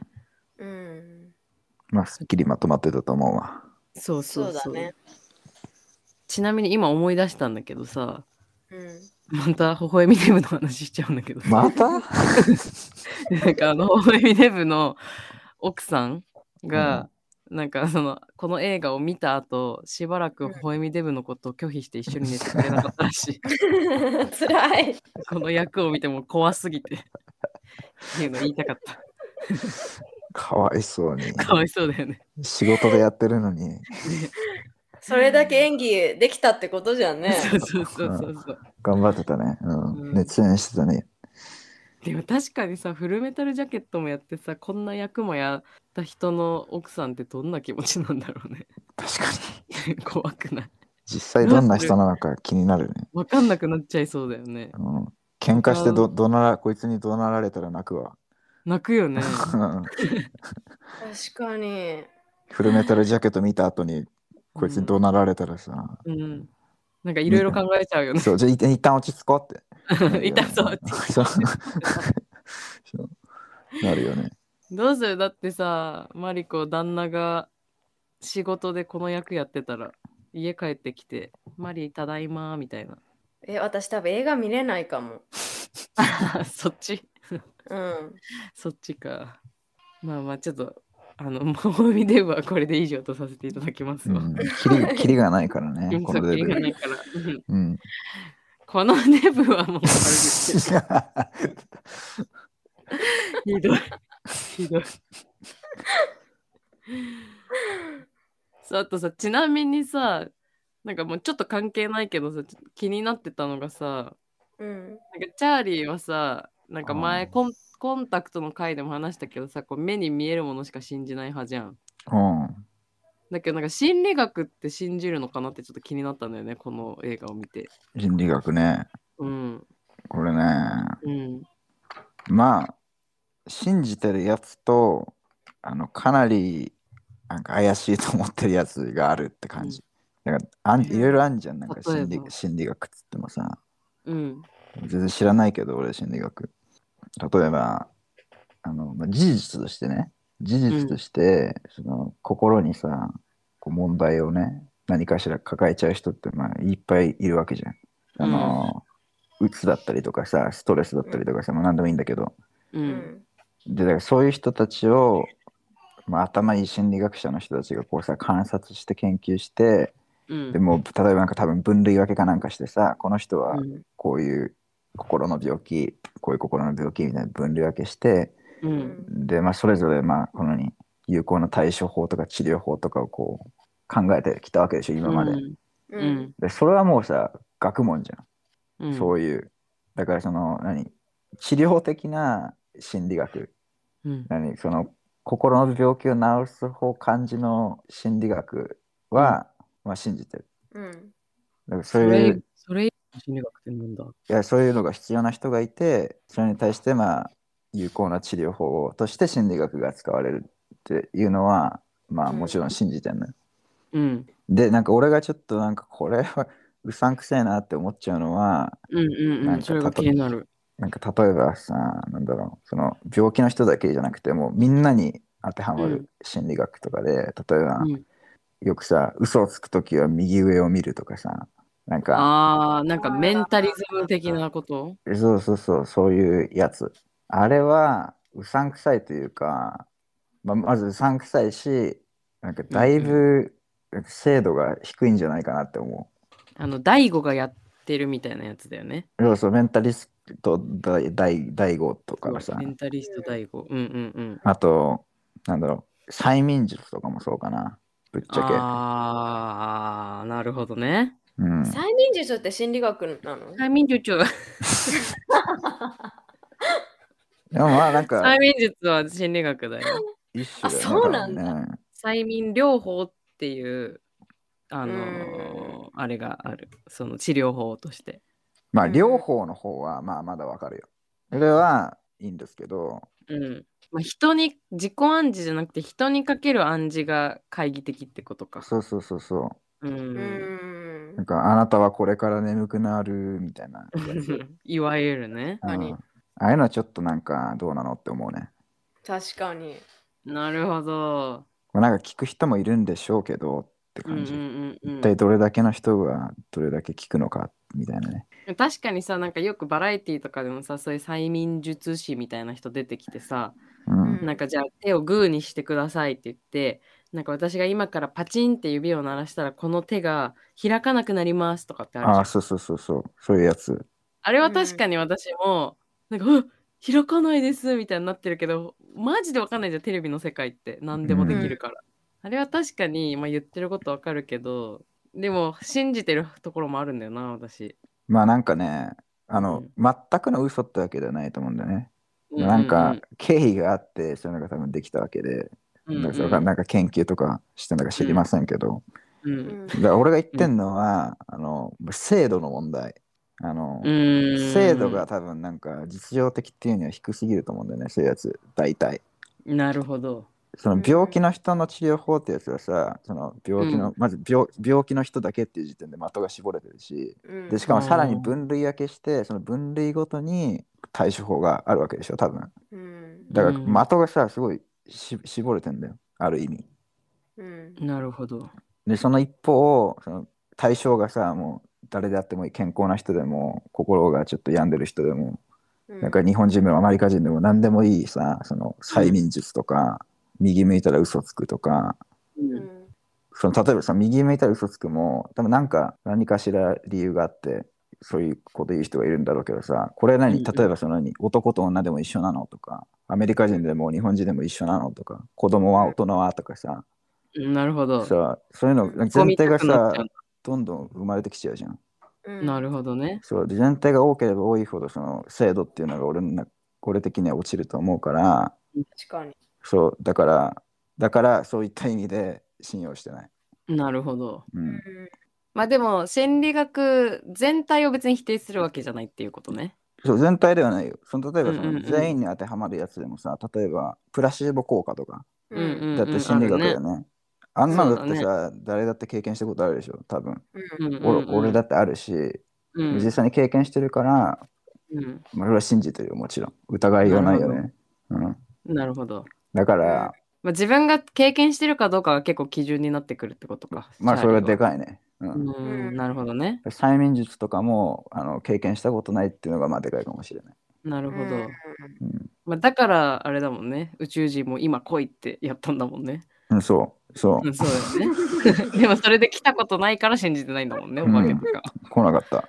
来なかったんだもんね。うん、あるわーえちなみにさマリココンタクトの回いなかったけどさどっち派なの、う見えるものしか信じないのかうん見えないものも信じるのかえっと基本的な脳みそはチャーリーに近いかうう、な、んーん二人のも聞いたけどうんうんただ普通そう願でし望っょ。ていうのはあってうん、いやーなんかもうちょっと見れた見えたらいいのに感じ取れたらいいのにとかうんううんん、思ったりするんだけどうんいやー難しいねマジでちょっと目あにじ見ゃあえるもチャーリーとほぼ一緒だねのをそううんねん気が合いそうだね。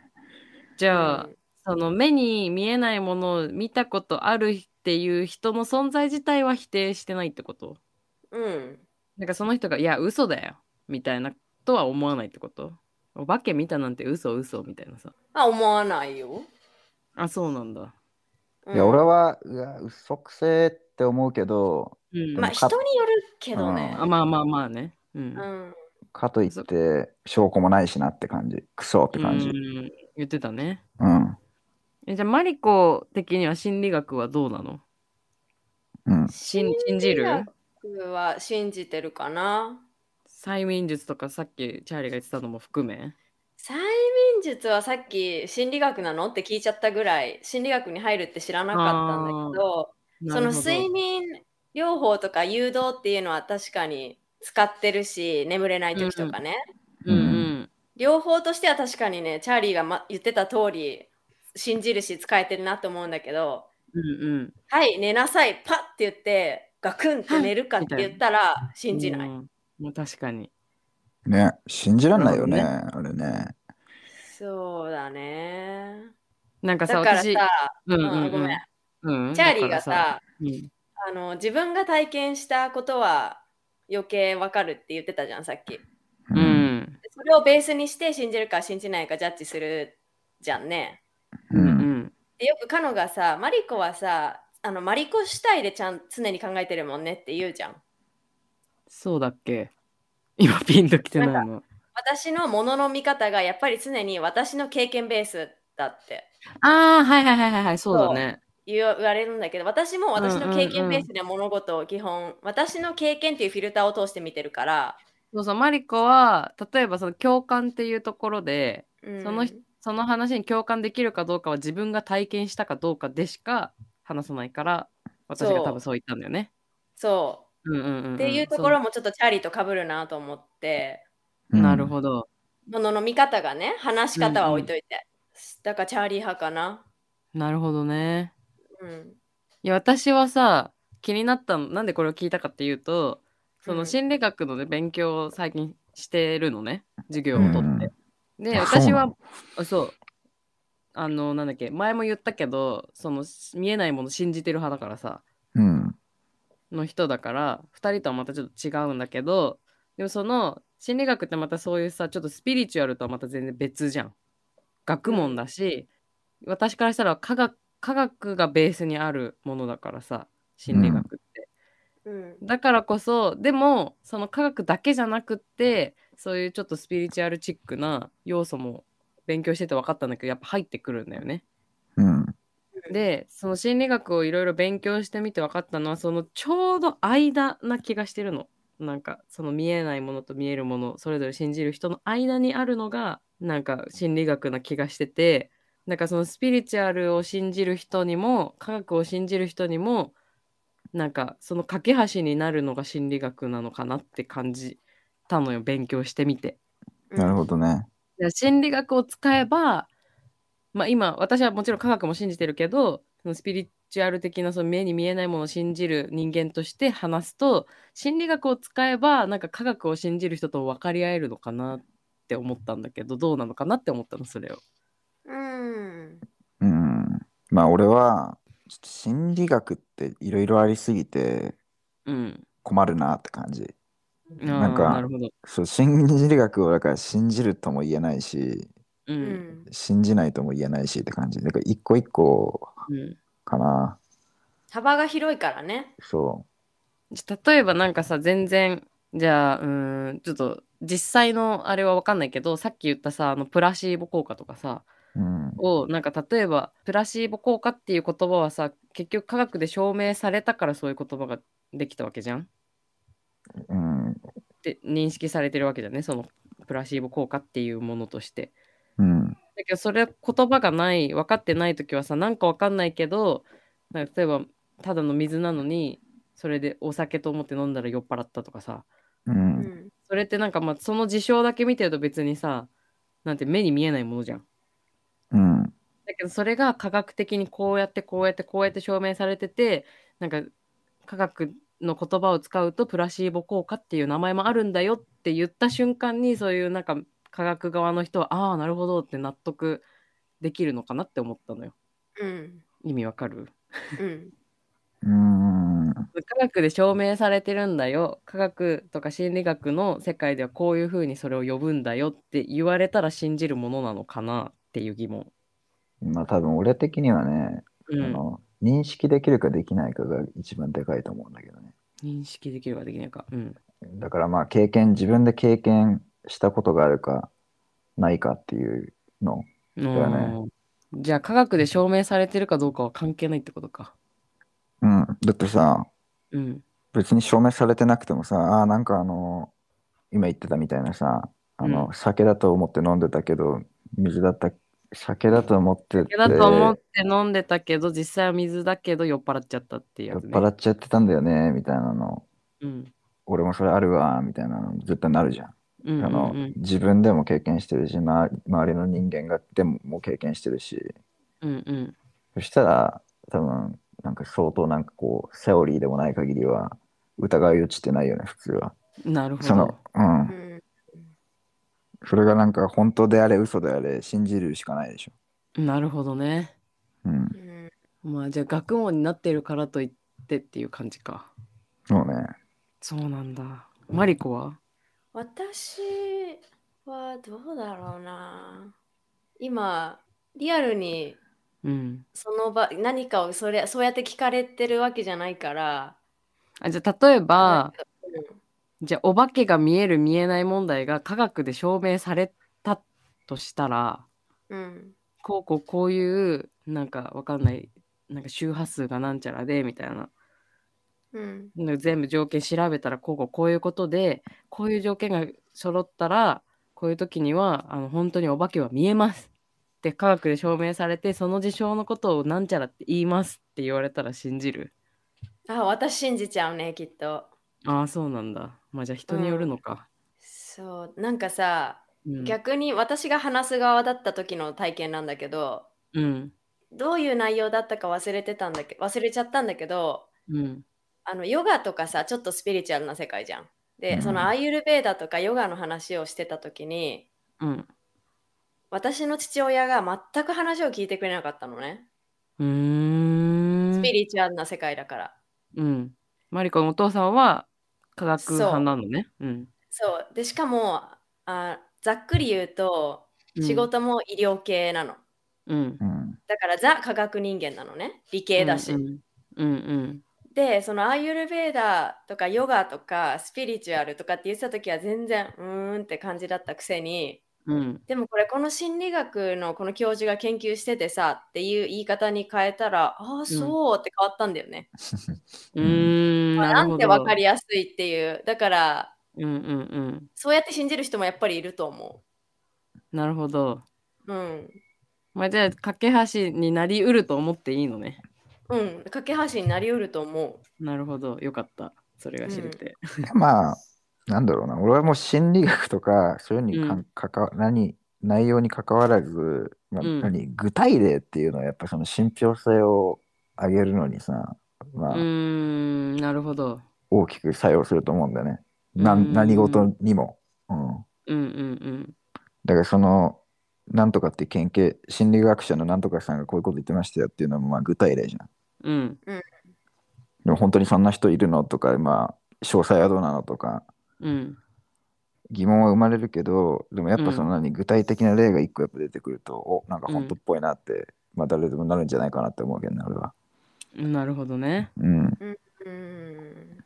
なるほどね。うん、そうでもそれを言い始めたらさ、私どんなに説明されてもあんまり納得できていない話があってさ、うん。うん、何あのーなんかさ、マリア様のさ、奇跡のなんか、うんうんファティママのリア様が見えたみたいな、そう、ファティマとか、うん聞いたことある、チャーリー。ない。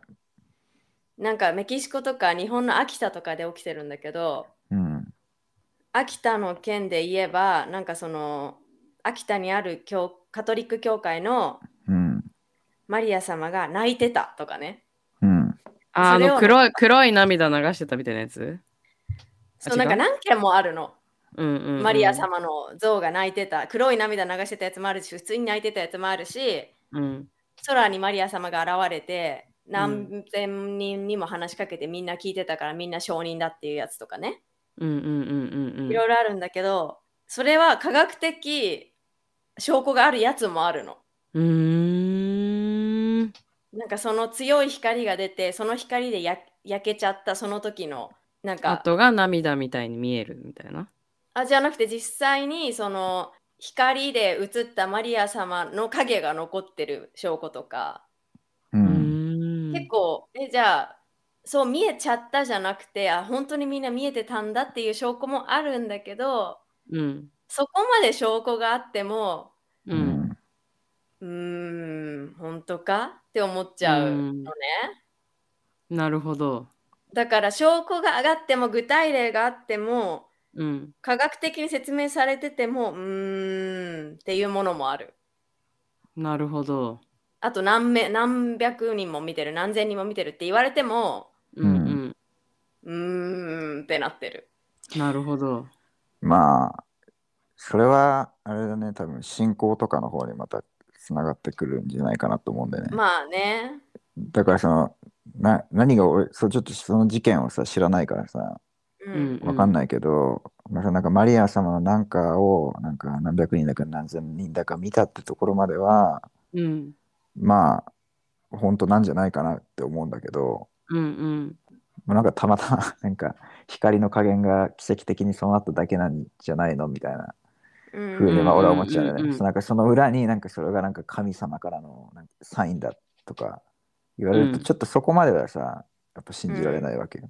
うんうんだからみたいな感じなんじゃないかなって思うけど、なるほどね。うん、マリコとかも私。今の話を聞いて思ったのは、まあ、自分でこんな話題を振りかけといてなんかこんなこと言うのもなんだけどうんなんか結局それを自分が信じそのトピックに関してね信じたいと思ってるかどうかな気がしてきちゃった。あ、そうそうそうそう。それ強いと思うよ。ねすごいなんか自問自答して解決しちゃった気分なんだけどさ。うん。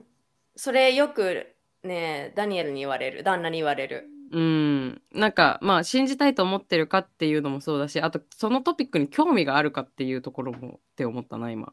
なんか別に私そういうなんか見えに見えないものも信じるけどなんかそのマリア像が泣いてたみたいな話別に嘘だとも思ってないけどうん、うん。なんかいや絶対本当でしょみたいないやあるよあるよっていう感情っていうよりはまあまあそういうこともあるでしょうぐらいな感じで今聞いちゃったからうん。そのマリア様の銅像が泣いたことに関して私がそのトピックをにどれだけ興味があるかっていうのと別に信じたいって思ってるかどうかみたいなところが今でかいなって思っちゃった聞いててうん。んそれは大いにあると思うわ。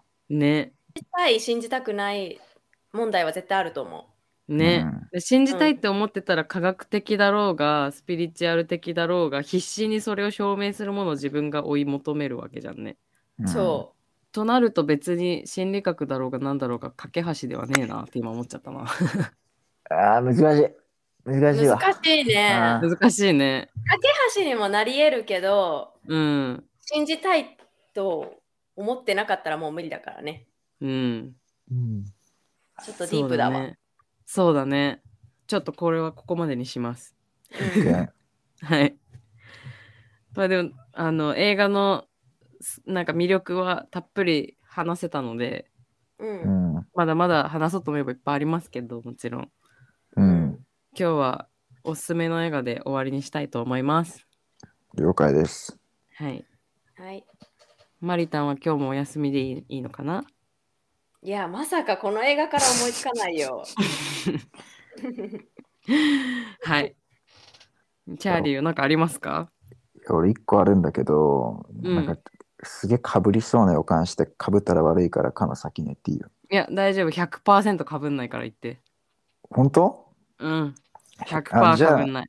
じゃあかぶんないと思うから言うわ。はい。はい。こ れでかぶったらめっちゃ笑う。あのね、うん。実は俺同じ監督のやつで一個だけね、見たことあるやつがあったんだよえーうーん。調べるまで気づかなかったんだけど、うん。うん。なんだろうそれがさっき出た落下の王国。えそうマジで落下の王国見てたのそうなの。で、多分彼女ちょっと知ってるからそのリアクションなんだろうけど、ちょっとっていうか私落下の王国大好きだよ。え、見たの見た見た。落下の王国を見て、この監督を知って、うん。他の映画も見たいって思ってザ・セルを見たの。どうやって見たの落下の王国。ああの DVD 借りてみた。あ、そんなとこあったんだ。うん。いや、あの、落下の王国って、あの、俺も2年ぐらい前に俺テレビで見たのね。うん。えー、テレビでやってたのあれ。そう、話題になったの。えーなんかわそうなんだ。そう、2年ぐらい前に話題になってテレビでやるってなって。うん。で、それで見たの。知らなかったんだうけど、んうんそれまで。うん。で、なんか、で、マリコ、なん何の話してんのって感じだと思うけど、なんかこの映画すげえ今激レア映画みたいな感じになってて、うん。なんかブルーレイとかも全部廃盤になっちゃってて、なんか顔そうなんそう、買おうとすると値段がなんか2万とか3万とかするらしいのよ。はあそうだったんだ。そう。だから、多分どこで借りたのか知んないけどかの、それめちゃくちゃラッキーあったとしたら、うんその DVD 屋さんあるってことが。そうなんだ。そうまあ、確かにもともとまあその辺にい全然あるものじゃないっていうのは認識してたけど、そんな廃盤になるまでレアになってたんだ。そう。だから、うんなんで廃盤になったのか知らないけど、うん。もうだから作ってないんだよね。だから、プレミアみたいな感じの値段が上がっちゃってて、で、そういううなんかプレミアの映画が、なんかまさかの地上波でやるっていうのが、なんか2年前ぐらい、2年か3年ぐらい前のなんか年末に話題になったのよ、日本でん。。あ、そうだ。そう。で、ネットニュースとかになってて、で俺それで気になって録画してみたの実家かで、うんうんうんうん。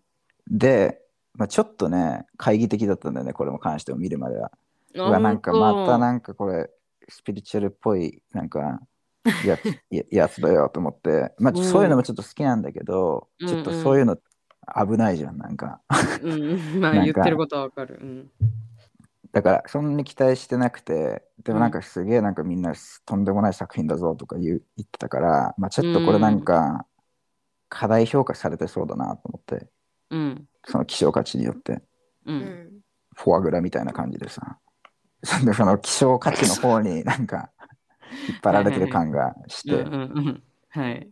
たんだけど、見たらめちゃめちゃ、めちゃめちゃ良かった。半端な、いいいよねや、半端なく良かった。でしょそう。で、同じ監督の作品なんだけど、うん。えっと、こっちは気持ち悪くないよね、全然。そううそうんえそ俺はこっち、こっちをおすすめした方が良かったのか、もしでもか見しれて。見れないから、これ。 普通は。あ、そっか、そっか、そそうっか、そっか。うん。で、これ、俺全セ、セルよりスーダン好きだね。 ぶっちゃけ。うん。うん、うんなるほ。ど。そう。で、まあ、あらすじを説明すると、うん。うんあの、半身不随のスタントマンがいるのね。仕事で、仕事中に事故って、半身不随になっちゃったの。下半身。う。うんん。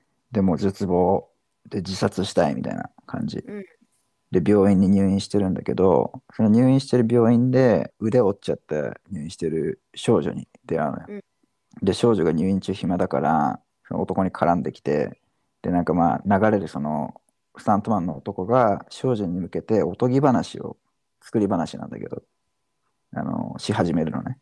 うん。で、まあ基本的にその話。で、男がこう、うん。その即興で作ってるこのおとぎ話を、まあ、少女がそれを聞いててでその少女がするその映像を映画でこう映像として見せてくれるのねうん。でそれがねすごい綺麗なんだようん。へーなんかもなんかちょっと似てるのはザ・セルのさ最初と最後のあの、なんとかくんの砂漠うん。そうう砂ん。漠エドワードの砂漠の世界ね。そうあれの雰囲気がちょっと似てるう。うんんそうだね。。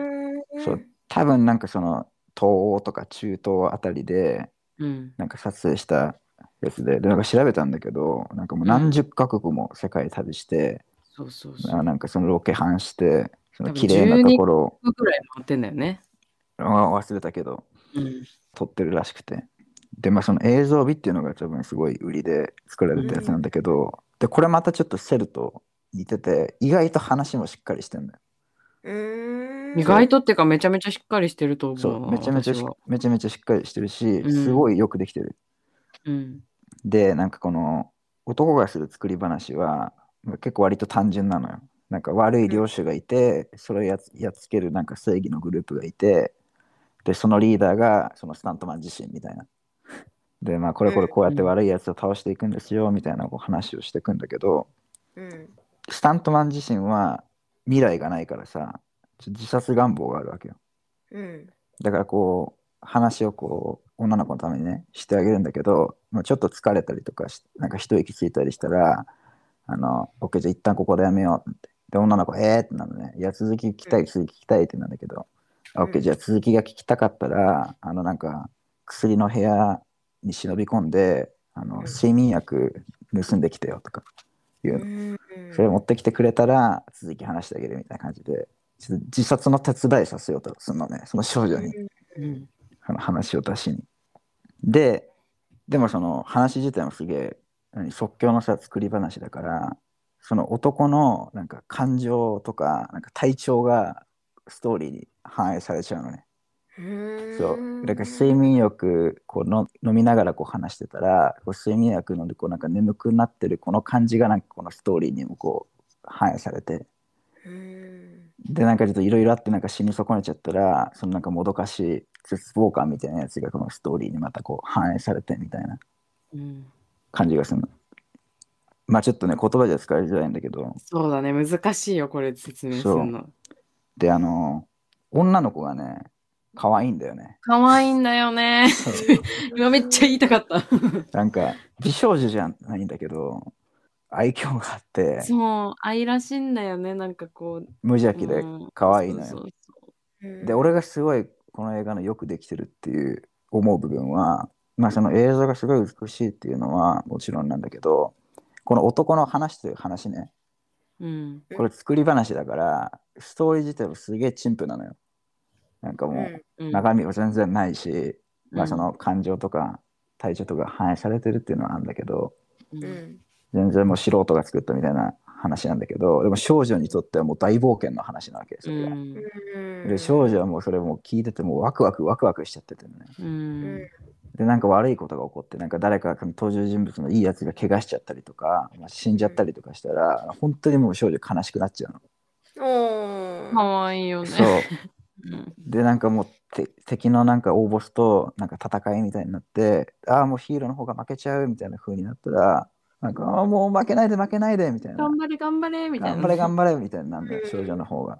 でそれとこれ見てる側がなんか同じ気持ちになれるのこの少女に感情移入できるからされ。うんうんそれがちょ陳腐なストーリーに対して少女の気持ちでこうワクワクしながらそこも見れるっていうかっうん。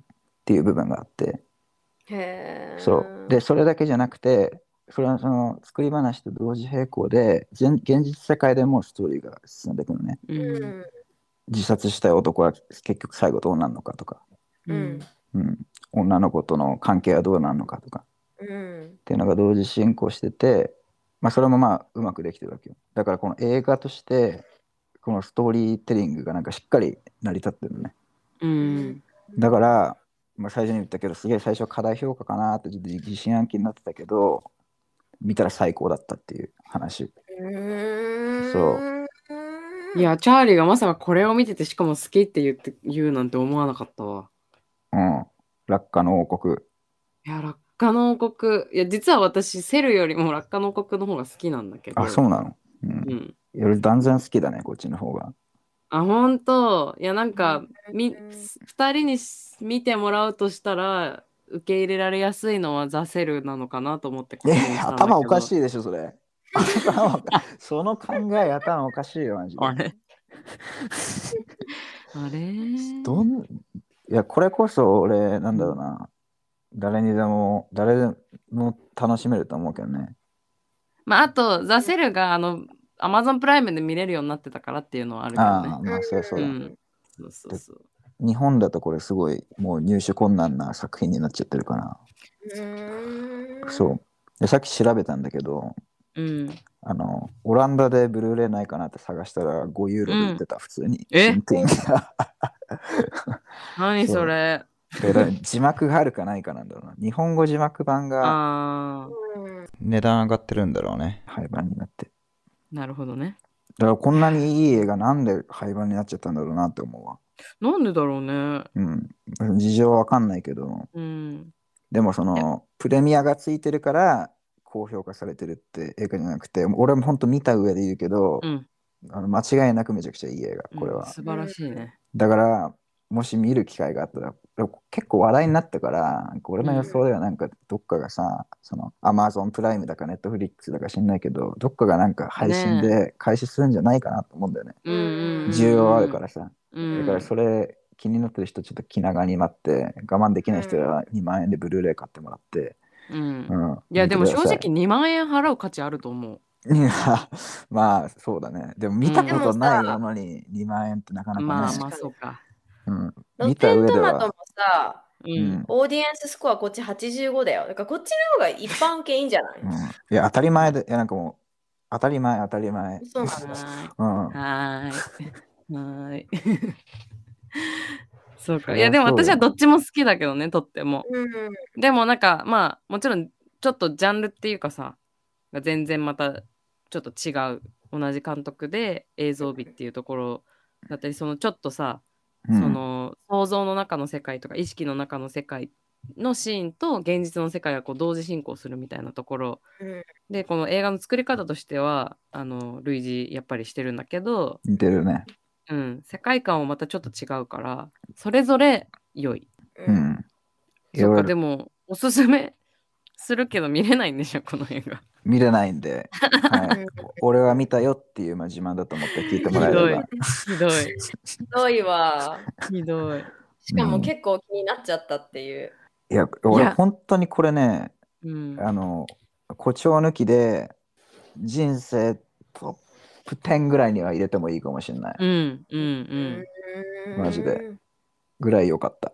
いやこれはね本当お話もいいしそのなんだろうなんか想像の中の世界をああいう可視化してるのがやっぱ素晴らしいなと思うし想像の世界だからこそああいう世界観になるっていうかこのセルもそうだけどなんかカラフルだったり変なものが急に出てきたりとかうん。さうん。なんだろうそれこそなんかさ子供の頭の中ってこういう感じなのかなみたいな。うん。うんっ。ていうのがこう映像として表現されてるのが素晴らしい映画だよねこれは素晴らしいね。ん美しいんだよねあれとちょっと似てんな。あの、ネバーエンディングストーリーって知ってるうん、いや好見きた。ことないそう。それ好きなら多分好きだと思うよ。ああ、そてかなんかちょっと設定がさ、若干似てんじゃん。そうなんだ、うん、私見てないか分かんないけどう。ネバーエンディングストーリーをリピートしまくって育ったのが私。うん。えじゃー、あじゃあらうわー見れないんだいや好きだと思うよ。うん。ネバーエンディングストーリーとかさ、なんだっけ、あとあれ、ベッドタイムストーリーみたいなやつなかったっけなんかうー、んなんかあったねあったあったベッドタイムストーリーが本当になっちゃうやつうーんとかとちょっとノリ似てっかな。なるほど、うんなるほどねなるほうどん。見やすそうだね。そう、あめちゃくちゃ見やすい。いやでもなんかさこう結構こうゆっくり時間が流れる感じのうん映画だから、マリコそんなにかなって私は思ったんだよね落下の王国は。長くなかった気がするけど、長かったっけ、これ。あ違う違うじ映画の時間自体が長いんじゃなくてうん。なんかマリコずっしりどっしり描く系苦手って言ってたからさうん。割とこうなんだろうテンポがいいっていうよりはこうじっくりさあの映像美とか2人のあの女の子とそのスタントマンの感じをこうさ、いやじっテくンりポいい楽しむ。テンポもいいと思ったけどね、俺は。あこ本の映当画。うん。いや私からしし私的にはすごいテンポいいやつだけどなんかそういうのが苦手な人からしたらテンポいいって捉えられないのかなと思ってちょっとおすすめできないなと思ったんだよねマリコにはいやそ、んなことないかな全然テンポ、なんかその、だれる瞬間もないし、うん。そうだね誰はしないねうんうん。テンポ全然悪くないと思うよ。あそのじゃあ2人がおすすめしてるって気になるわ。ね。うーんいやこれは本当に美しいようんなんかお話も美しいし映像も美しいうん。うんん。でも見れないんでしょいいじゃない。それは。私の家の近くのツタヤには置いてるんだけどな待って、アメリカの DVD 見てくるわ。あ、いいじゃんあ。そうしてうん。あのね、そうしてそうセリフ、セリフもね、そんなにないんだよね。そうそうう。そうそうだねで、なんか、女の子のなんか英語も下手くそ。そう女の子がネイティブじゃないんだよ英語がそそう、うん。れがまた可愛いんだよねあの歯抜けの口でそうさそうそうそうそう。片言の英語を頑張って喋ってる感じがまた可愛いんだよねそううんで、男の人もその女の子に向けて英語で物語をこう話してるから、あそんな、字幕とか多分なくても全然見れるぐらいだと思う。そうだねうんなるほど。うん。なんか「落下の王国」っていうもうタイトルがさいいよねうん。なるほどだから大おすすめですね。こいの映やー画。そうだね私もおすすめするわこれはうん。うん気になっちゃった。 2万円払ってください。そうだねうん。いやみみいや見た人ならわかると思うけど私は見た上で2万円だったら払ってもいいなって思っちゃうわそうなんだ。うんそんぐらい価値のある映画ではある ようん。まあ、アメリカのアマゾンで買ってく ださい。うんそうだね。それかカノそうしてくださいン、カノンちの近くのスタヤで借りてくださうい。ちうちに泊まりに来たら見れますとか言っうん、そうな んだ。て本当だ、メルカリでも高い。 いくらいくら一番安くて8888円。おおう一番高くて2万1900円。うんなんかちょっと8000、円ならうん一平均9000円とか1万。なるほどちょっとなんか値段下がってる感じすんな。本当なんか俺がそアフォーダブルのな感じ話題になってた時もっと高かったんだよね。なるほどね。うんそのテレビでやってた時は一番話題になったんじゃない多分。そうそこから2年経ってるから。多分話題になったから、え、じゃあこれそんな高く売れんのってなんか出品するやつが増えたのかもね。そうだね。うんもしかしたら。ありえるありそえうるか。それでもまだ高いけどね。まあ高いよまあね。まあ普通に考えたら高いよ。まあ、レア映画だけど、めちゃくちゃ面白いんで見てください。そうだね。はい。はーい。じゃあ私のおすすめを話そうかな。ちなみになんで100%かぶらないって言ったかっていうとうん。今日は映画じゃなくてちょっと本を紹介しようと思ったからです。おおなるほど。はいそれはかぶらないね。うん そうで多分みんな知ってるんだけど意外と読んだことがない人も多いんじゃないかと思うので、うんあのこの機会に改めてより多くの人に読んでもらいたいので紹介します。うん。はい。と星の王子様です。おおああ、いいね。はい。もう星の王子様私大好きなんだけど、まあ、みんなも聞いたことはあると思うし表紙とかは見たことあるんじゃないかなと思うんだけど、でちなみに一応映画化もされてますアニメーションで。でまあその映画を見たけど、まあ、映画は別にそんな良くなかったので本読んでくださいって感じなんだけ どそうなんかまあ「星の王子様」って、まあ、フランスの絵本まあ絵本っていうか、まあ、児童書って言われてるんだけどうん。小説とかではなくて、でこの本のテーマとして有名な言葉があるんだけど本当に大切なことは目に見えないっていうのがうん大きなテーマなんですよ。でなんでこの本をセルの時に紹介したいかっていうとまあさっきからしきりに言ってるなんだろう美しさの矛盾っていうかそのなんかこう恐怖の中にある美しさみたいのをなんかこう学ぶことができる本なんですよこの本は。なるほどね。はい、うんでそれを初めて理解できたのがこの本なのね私その感覚が。うー。うんん。そうまあ、この本の、まあ、あらすじというかを紹介するとなんかうんサンテク・ジュペリっていう作者がいるんだけど、うん。この人が書いたフランスの児童書でこの子供が体験する大人への失望感みたいのをテーマに書いていてうん。でその僕が主人公なのねでモデルは自分自身サンテク・ジュペル自身なんだけどその僕が主人公の僕があの王様に出会ってあ王子様に出会って過ごした10日間の物語が書かれてるんだけどサハラ砂漠にねそれこそ不時着するのこの飛行機の操縦士である僕は。で周囲には何にもないしもう水とかも1週間分ぐらいしかないし飛行機が壊れちゃってどうしようってなってその飛行機を1人サハラ砂漠のど真ん中で修理をするのね。うん。でその修理してる時になんかおもむろに一人の少年と出会うの。でその少年が小惑星から来た王子様なのね。うん。それが星の王子様なの。そうでその王子様はその別の小惑星にもともと住んでるんだけど、まあ、とある理由があって地球にやってきてでその地球にやってくるまでにその別の惑星に6つ訪れてるのね。でん最終的にたどり着いたのが地球なの。でそこでたまたまその僕に出会うのね。うん。でその僕はその王子様に出会ってそのなんで王子様がこの地球に来たかっていう話から始まりそこからその自分の住んでた小惑星を出て6つの星を訪れた時のお話を王子様が聞かせてくれるの。なるほど、ね。でそのお話があのその本のお話なんだけどその王子様はなんか B612 っていう星に住んでるのね。うん。でそこで一生懸命育ててた一輪のバラがあるの。ででもそのバラと喧嘩しちゃってそのバラのに言われたことで、あの傷ついた王子様はなんかちょっと拗ねてその星を出てきちゃうのね。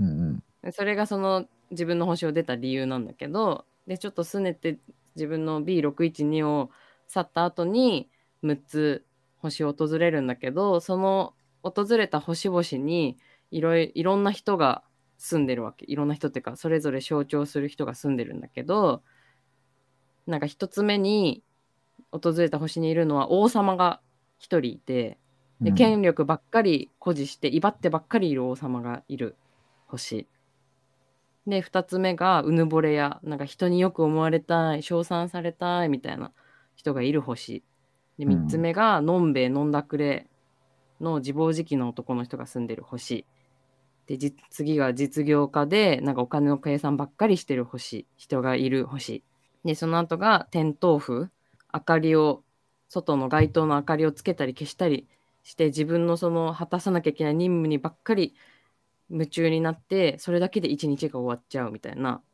人がいる星で最後に訪れたのが地理学者がいて知識はあるけどいろんな地理の知識ここにはこういう山があってここにはこういうところがあって星がこうこうこうあってっていう知識ばっかりあるけど現場に一回も行ったことのないっていう地理学者がいる星みたいな感じでそれぞれ星を象徴するなんか大人がいるのよ。うん。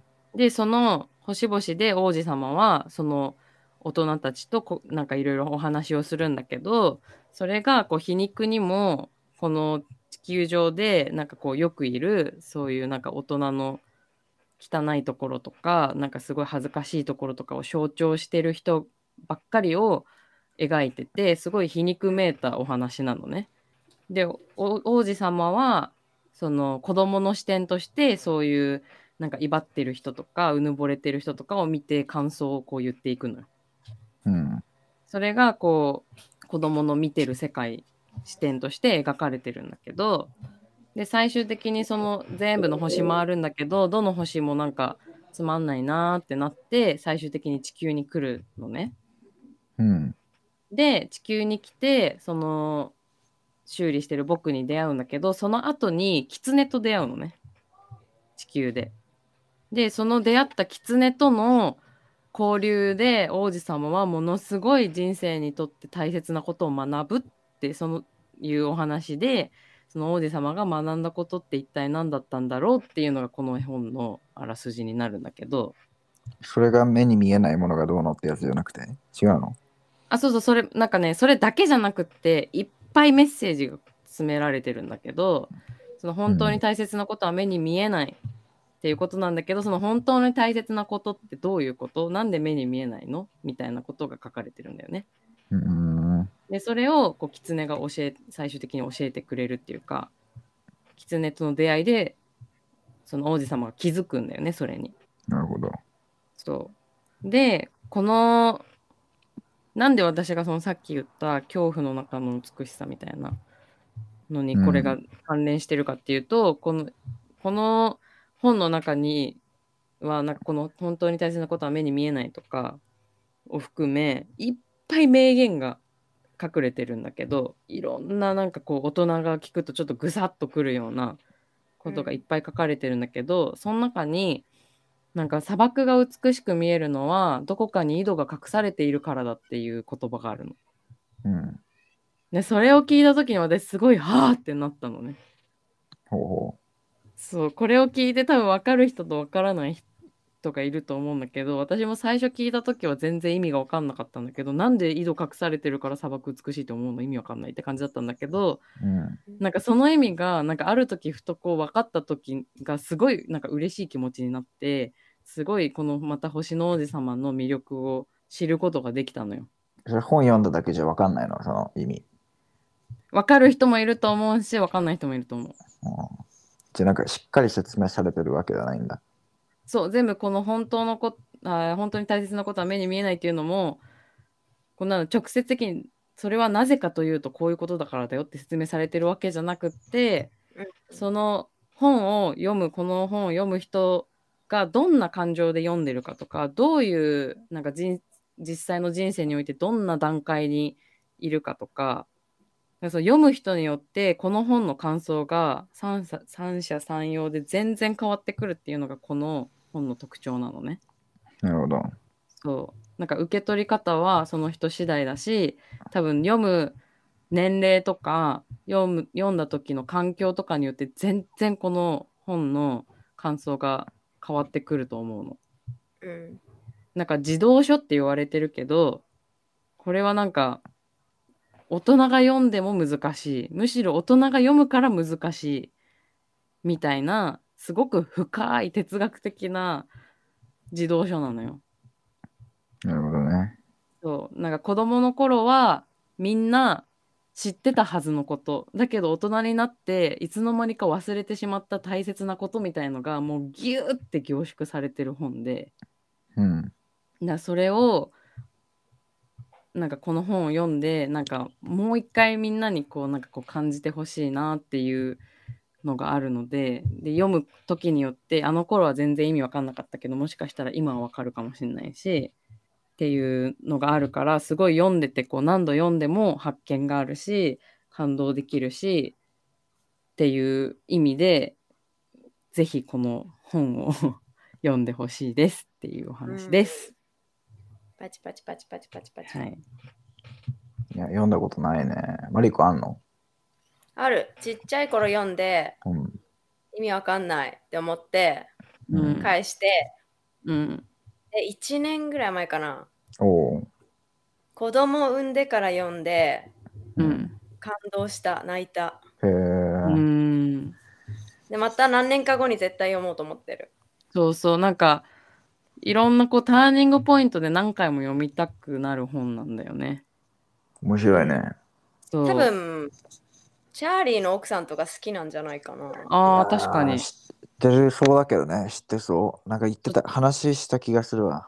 そうそうはいなんかこちなみにこの本は120え102カ国語に翻訳されてて世界でもベストセラーになった本なんだけど、もちろん日本語にも翻訳されていて私は日本語と英語とどっちも読んだんだけどうん。いつかフランス語そのもともとの文章で読める日が来たらいいなって思ってる作品ですねあこあれは。、そっうか。ん、うん、そうものすものすごいいいお話だけど、まあ、難しいんだけどでもなんかその、私がこうはってアハ体験じゃないけどこの砂漠が美しいのはどこかに井戸が隠されているからだっていうのでわーって思った気持ちをいつかみんなにもなんか体験してほしいなって思う作品でしたいな。す。うんしたいけど、できるかな。なんかその視点でこの「ザ・セル」をその感覚で見てほしいなって思うんだよね。うん。いやー、2はちょっと毒々しいな。えー、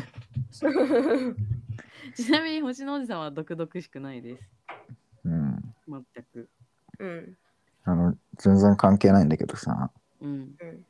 うん。ちょっとだけ関係あるんだけどさ、はい。うん。この前、星の王子様ニューヨークへ行くっていうあーはい映画さ あるね。うん見。たのよ。うんエディマ・エディマーフィーのやつ。うんううん。ん。え、二人とも見たことあるある私よ。見てない。俺、この前初めて見て、うん。で、あーまあ、エディ・マーフィーだ、面白いみたいな感じで見てたんだけど、ほんと最近ね、1ヶ月ぐらい前。なんか、エディ・マーフィー、お父さんに怒られてるシーンみたいなのがあって、うん。でお前はもう何やってんだ、お前21歳にもなってって言われてて、うんう。ん えお前待ってって、エディ・マーフィー、この見た目で21歳の役なのって思ってお、おじさんじゃんだって、エディ・マーフィー、み そうね見た目そうね、ひげひげ生えてさ、うんお前、21歳なわけないだろと思って、実年齢調べたら、うん、当時エディ・マーフィー26歳だったのね。えーそう。で、そう俺だからそれ見見て、なんか俺ついにエディ・マーフィーより年上になっちゃったかって思ってショック受けたっていう話。 本当だね。そ本当だね。う。でエディ・マーフィーっておじさんじゃん。まあまあ、確かに。そうういうんこ。若々しい時は知らないかも、確かに。そう。とか。うん。俺そのおじさんより年上になっちゃったんだっていう。うん。いける。なるほどね。星の王子様っていうところで共通だったのね。そうう。っんてだけです。はい。 うん、ちなみにさ、あの、星の王子様っていうタイトルがついてるのは、星がタイトルにつくのは日本だけなんだって、この作品。あ、そうなんだ。そう。なんか、なんだろう。もともとのフランス語は、なんだっけ、ル・プティプ・プリンスみたいな感じで、英語だとザ・リトル・プリンスになるんだよね。小さな王子様みたいな。そうだけど、星のってつけてるのは日本特有のなんか訳し方らしい。へうえん。でも可愛いよねなんか星の王子様ってうん。すご。くいい翻訳だなって思う、うん。そうでもすごくいろんなメッセージが隠されててすごい短い本なんだけどちっちゃいうん。なんかこの短いお話の中にものすごい壮大なメッセージがたくさん含まれててなんかぜひ一生に一回は読んでほしい。ちなみに YouTube で最近ちょっと朗読とかもアップロードされてるから本読むのが苦手な人はそれを聞くのもありかなと思います。う。うんん。うん、いや、一生に最低2回だな。1回二回じゃ済そうまだないよ。ね。そうだね。2回以上は本当は読んでほしいけど、しかも時間を空けて。そうだね。うん。いつか、いつか響くき日が来る、この本を読んで。そうだね。うん。まあ、短いならね、何回も読みやすいかもね。そうそう。短そんいよ。なす長ごい短い。そう、うんすごい短いし、で、挿絵がたくさん入ってるからさ、あ、絵もあるんだ。そうう。ん。その絵が結構有名なんだよね。特徴的な絵が絵でさ。うんう。ん。なんか見たことある気がする。そうそうそうそう。みんな一度は見たことあると思う。そうちなみにそのさっきバラと喧嘩してみたいな話してたんだけど、うん、一応。応そのバラはそのサンテクジュペリのなんか奥さんをがモデルになってるって言ってた。そうそうそううんなんか一応彼の実体験みたいなところをこうベースに書いてるんだよね。うん。そう実際にサンテクジュペリはそのパイロットでサハラ砂漠に不時着したことがあるんだって。へすごいそうで3日後に自力で生還したっていう経験があってそれを元にこの話を書いてるらしーマジか。い。ううん。ん、それは知らなかったわ。そうそうそう。まあなので2回読んでくださ い。ほんと短いから短いからそう,、深い。サクッ短と、いねなんかそう最低なん2か回ほんとね。飛行機とか乗るときにさあの空港にある本屋とかにも絶対売ってると思うんで飛行機の間とかにあーサクッとこう読ん読んでもらえたりとかしたらいいな。それいいね。それ、うんちょうど良さそうう。んワン、1フライトで読み切れる感じのね。そうそうそうそう、うんそんぐらいの量ですよ。まあ、いろんな名言を、どこがその人に響くかはその人次第なので、そうそう、ぜひ読んでみてください。はい。以上。はい。はい。疲今日はれ。ここまで。えー、はいバイバイ落下の王国と星の王子様、見て読んでね。えー終わり。はーい。